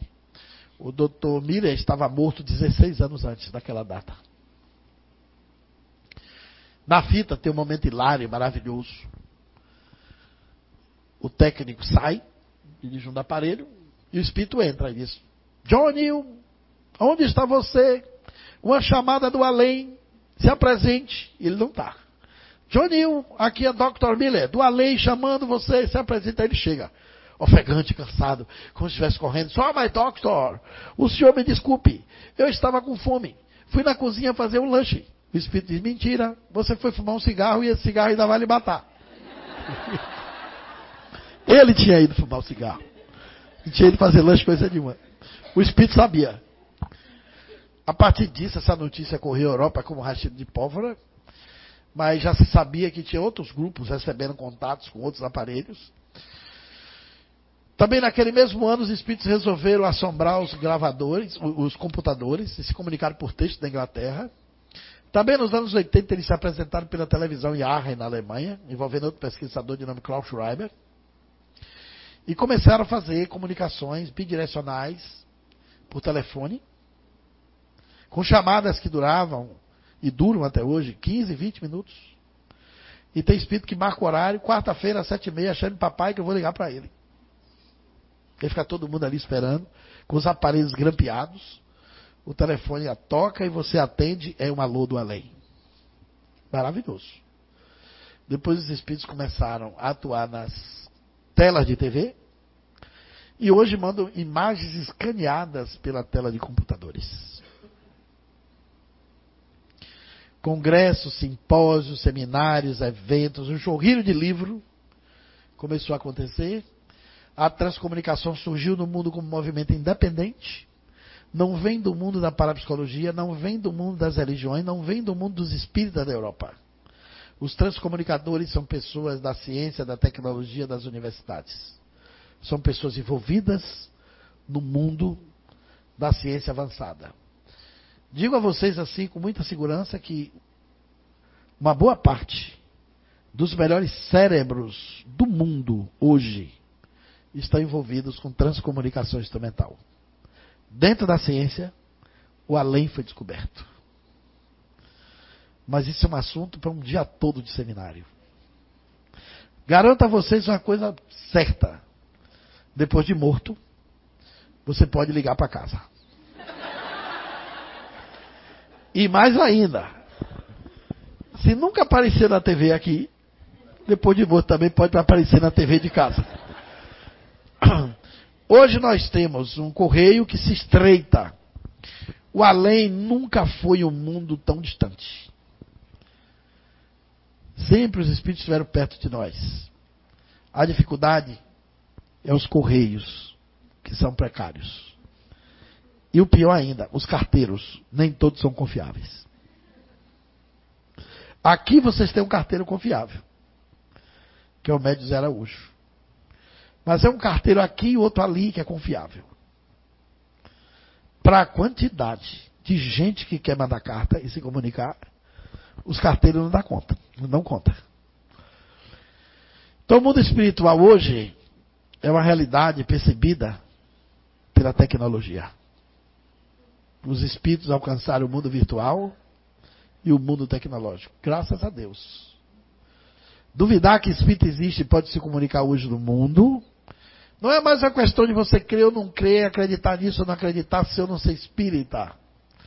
Isso hoje é a questão de você estar bem ou mal informado do que a ciência está dizendo a respeito. Os congressos desse tema são lotados de cientistas, de pesquisadores. O que, que aconteceu nos últimos 20 anos? Uma quantidade imensa de pais que perderam filhos, se interessaram sobre o tema. E os seus entes queridos são buscados para falar por voz, por gravadores, por telefones, por imagens. Muita gente consegue. Você não precisa ser médium para fazer TCI. E quando a pergunta diz assim: qual a relação da casa espírita com esse assunto? Há um divórcio do espiritismo com a TCI. Aliás, um casamento que nunca aconteceu ainda. Não é nem um divórcio. É um namoro. Só tem um namoro. Os espíritas gostam, paqueram, mas não se casaram com a TCI ainda. Raríssimas casas espíritas, depois de nossas palestras, de influência de outras pessoas que já foram para além, como o Dr. Hernani Guimarães Andrade, o professor Henrique Rodrigues, que foi pioneiro dessas divulgações, hoje tem feito grupo de tentativa de contato. Nós fundamos no Brasil uma, um portal da TCI que vocês podem entrar, chama Rede TCI Brasil. É uma rede coordenada por nós e mais três pessoas maravilhosas. Sueli Raimundo, que mora em Porto Alegre, perdeu um filho, entrou na TCI por causa da dor desse filho e conseguiu receber imagens do filho dela, vozes. Virou uma dedicada transcomunicadora. Rafaela Respeita de Petrópolis, que se apaixonou por isso, e o Armando do Rio de Janeiro. Nós somos os quatro que coordenamos a rede, mais alguns voluntários que se aproximam de nós. Nós estamos fazendo dois workshops por ano no Brasil. Um workshop é, com oficinas, os dois workshops de seis em seis meses. O último fizemos no Rio de Janeiro. Conseguimos gravar várias vozes em uma mensagem de 17 palavras. O site tem muita informação boa, esse portal, redetcibrasil.net. Você navega, estuda, aprende, se atualiza, entra no universo da transcomunicação. Esses workshops a gente faz uma manhã teórica e uma parte prática à tarde. Tenta o contato. No domingo, outra manhã teórica, uma parte tarde à tarde. Evocamos entes queridos, espíritos que estão presentes. E eles sempre deixam gravado suas vozes em aparelhos. O objetivo da transcomunicação é estreitar essa relação entre nós e o além.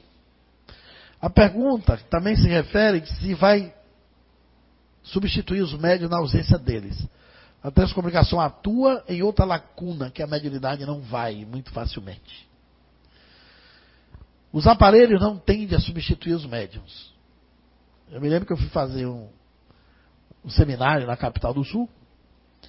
E nesse seminário, depois da palestra, foi na Universidade Federal, o jornalista que estava lá, o seminário tinha umas 500 pessoas, ele fez uma sarja e publicou no jornal. Botou uma mesa grande, na ponta tinha uma TV, no outro tinha um computador, no meio tinha uma máquina de fax, que na época tinha fax, do outro lado um telefone, do lado de cá uma secretária eletrônica, e no outro canto outro aparelho.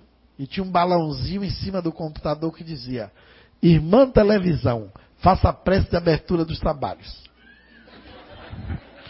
E em cima estava escrito: Sessão Mediúnica do Futuro, os médios eletrônicos. Ele sugeria que os médios seriam substituídos pelos aparelhos. Hipótese errada. Os aparelhos não fazem o papel do trabalho do médium no socorro a entidades sofredoras. Porque os aparelhos não têm fluido vital. Eles não conseguem trazer entidades em sofrimento para serem ajudadas, reconduzidas. Os aparelhos se emprestam à comunicação com os entes queridos, troca de conhecimento com espíritos esclarecedores, boa parte deles espíritos conhecidos, mesmo técnicos, orientadores espirituais, e ele está numa lacuna que nós temos pouco contato, porque o movimento espírita brasileiro, pelas necessidades culturais do Brasil e espirituais também, ele se tornou terapêutico, assistencialista, terapêutico das curas, assistencialista e religioso. Nós não temos práticas científicas, não temos uma abordagem de pesquisa, não temos interesse pela investigação, pela experimentação. Não temos. Teórico muito terapêutico, assistencialista e religioso. Nesses três aspectos, as casas espíritas não contemplam a transcomunicação. Uma pena, porque se Allan Kardec fosse vivo hoje, ele era interessadíssimo nessa área de pesquisa. Então, o nosso trabalho tem sido incentivar as casas. Esses workshops, agora, têm sido feitos com apoio de algumas entidades espíritas que têm se aproximado. E, geralmente, quando a gente sai de um workshop, uma casa espírita deixa uma sala para fazer laboratório. Só para fazer uma provocação, a gente não fez nenhum workshop aqui no sul do Brasil ainda. Muito sintomático, né? De repente, quem sabe aqui o CIU não faz o Blumenau. Vem gente do Brasil inteiro que se inscreve. A gente limita até a, o auditório. Porque gente demais no workshop atrapalha. A nossa ideia é formar transcomunicadores. A gente ensina as técnicas, ensina as práticas. As pessoas podem fazer isso até em suas casas. Não tem nenhum medo. Você não precisa dar passo no aparelho. Não precisa cantar um hino. Não precisa acender vela. Não precisa nenhum incenso. Nada disso. Basta você ter um propósito sério, uma saudade positiva, três rádios, uma lâmpada infravermelha, uma ultravioleta, dominar a técnica disso, um gravador bom, você evoca os espíritos, desintoniza os rádios, coloca entre estações, tem toda uma orientação de sensibilização dos aparelhos, deixa a gravação passar, cinco minutos, rebobina, enquanto você grava não ouve nada, mas quando você vai na reescuta, a voz do espírito está ali dentro é uma emoção muito forte para quem escuta. é um universo novo da paranormalidade dentro do mundo da eletrônica e uma aproximação do mundo espiritual para a nossa realidade material. É um assunto incrível, foi previsto na codificação espírita em dois momentos, na revista Espírita e no livro dos Espíritos, na questão 974, onde o Espírito prevê a comunicação dos Espíritos através das máquinas no futuro, e também na revista Espírita, quando Allan Kardec dialoga com o Espírito de Gutenberg, o criador da imprensa. Ele fala que no futuro a eletricidade fará a revolução mediúnica e tudo mudaria na maneira de comunicar com os espíritos. É uma profecia fantástica do Espírito de Gutenberg. Estamos no século XX e esse século com certeza é o século da mente humana, o século do espírito, da ciência. A transcomunicação chega com uma força poderosa, porque existe um espesso muro dentro do, do seio da ciência oficial. Esse espesso muro é o muro do cepticismo materialista que se surgiu dentro da ciência. A transcomunicação chega e provoca umas rachaduras bem fortes no alicerce desse muro. Já tem fissura na parede do muro. Daqui a pouco ele cai. Vai demorar um pouquinho. Mas entre as descobertas da ciência, é a mais maravilhosa. Fizemos a maior descoberta do século. Quase ninguém se deu conta disso. A comunicação dos espíritos através de aparelhos eletrônicos. Uma revolução poderosa que recebe ainda muita resistência para ser aceita. Embora venha do mundo da ciência, a ciência ainda é materialista, mecanicista, reducionista para aceitar os resultados da TCI. Compete a nós, os espíritas e os espiritualistas, abraçarmos essa causa maravilhosa, praticar a TCI, estudar, conhecê-la, desenvolvê-la, para que ela se fortaleça e ganhe espaço nos casos, nos resultados, para que o mundo espiritual esteja cada vez mais próximo de todos nós. Então é um assunto bom, eu escrevi um livro sobre isso, ele sempre se esgota, está agora acabando a sexta edição. Esse livro já vendeu mais de 100 mil exemplares, vende muito fora do meio espírita. E a gente se dedica a isso desde 1989, mais de 30 anos.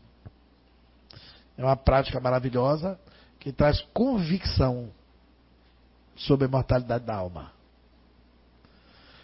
Então, é, o melhor de tudo isso ainda está por vir. Tudo é muito incipiente, tudo novo. Mas os resultados são de uma grandeza extraordinária para garantir a certeza de que nós temos um outro universo de vida, de consciência sem corpos, de inteligência sem cérebros, que convive conosco. Nós conservamos, depois da nossa morte, a nossa individualidade, a nossa inteligência, a nossa personalidade. Tudo isso se conserva. O nosso caráter, tudo vai ser o corpo. Os nossos parentes, todos nos esperam. Isso é maravilhoso. E agora a tecnologia entrou em ação nas mãos do mundo espiritual. Então, se o telefone de vocês tocar de uma maneira estranha, não tenham medo. Depois que eu falo desses assuntos, os espíritos me disseram na Europa que após minhas palestras eles se encorajam para ligar para algumas pessoas. Porque se ligar antes, muita gente não quer atender, porque às vezes tem um ruído diferente. A gente já não tem paciência. Alô? Alô? Se a pessoa não falar, ah, não quer falar, não desliga. E o espírito depende de um tempo para conectar. E se disser que é do além, você pensa que é trote.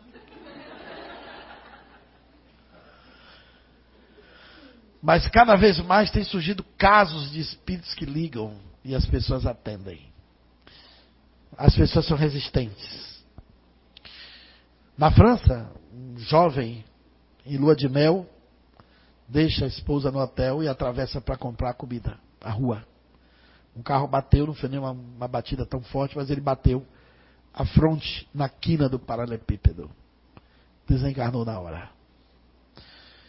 Ela ficou em depressão. Três meses depois ele começou a tentar ligar para ela.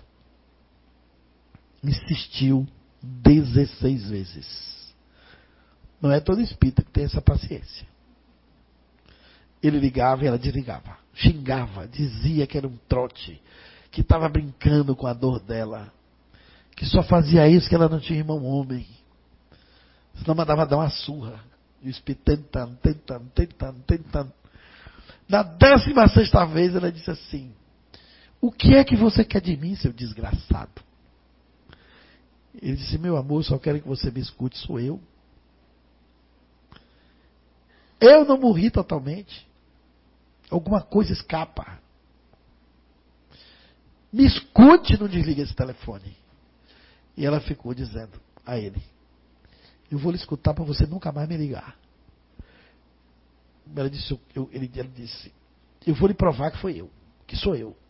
Você se lembra que nós subimos a montanha com o carro numa tarde em que a lua saiu cedo e nós fizemos amor sozinho naquela montanha. Ela disse: Desgraçado, você nos filmou. Veja o que é a incredulidade de uma pessoa. Ele disse: Não. Você se recorda o que ele disse no seu ouvido? Aí disse o que tinha dito a ela no ouvido. Ela tremeu. Disse, mas como pode? Você morreu.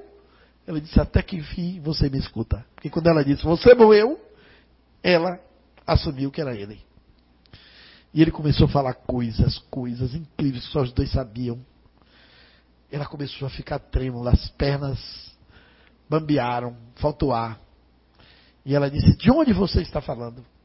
Isso é difícil de explicar. Mas nesse momento é como se eu estivesse dentro do seu telefone. Ela jogou o telefone no chão. É todo mundo que tem uma paciência dessa? Não é. Então os espíritos não tentam, porque sabem que a gente não vai acreditar. É inverossímil demais. Nem os espíritas viveram numa época para o telefone tocar, você atender e imaginar que era um alô do além.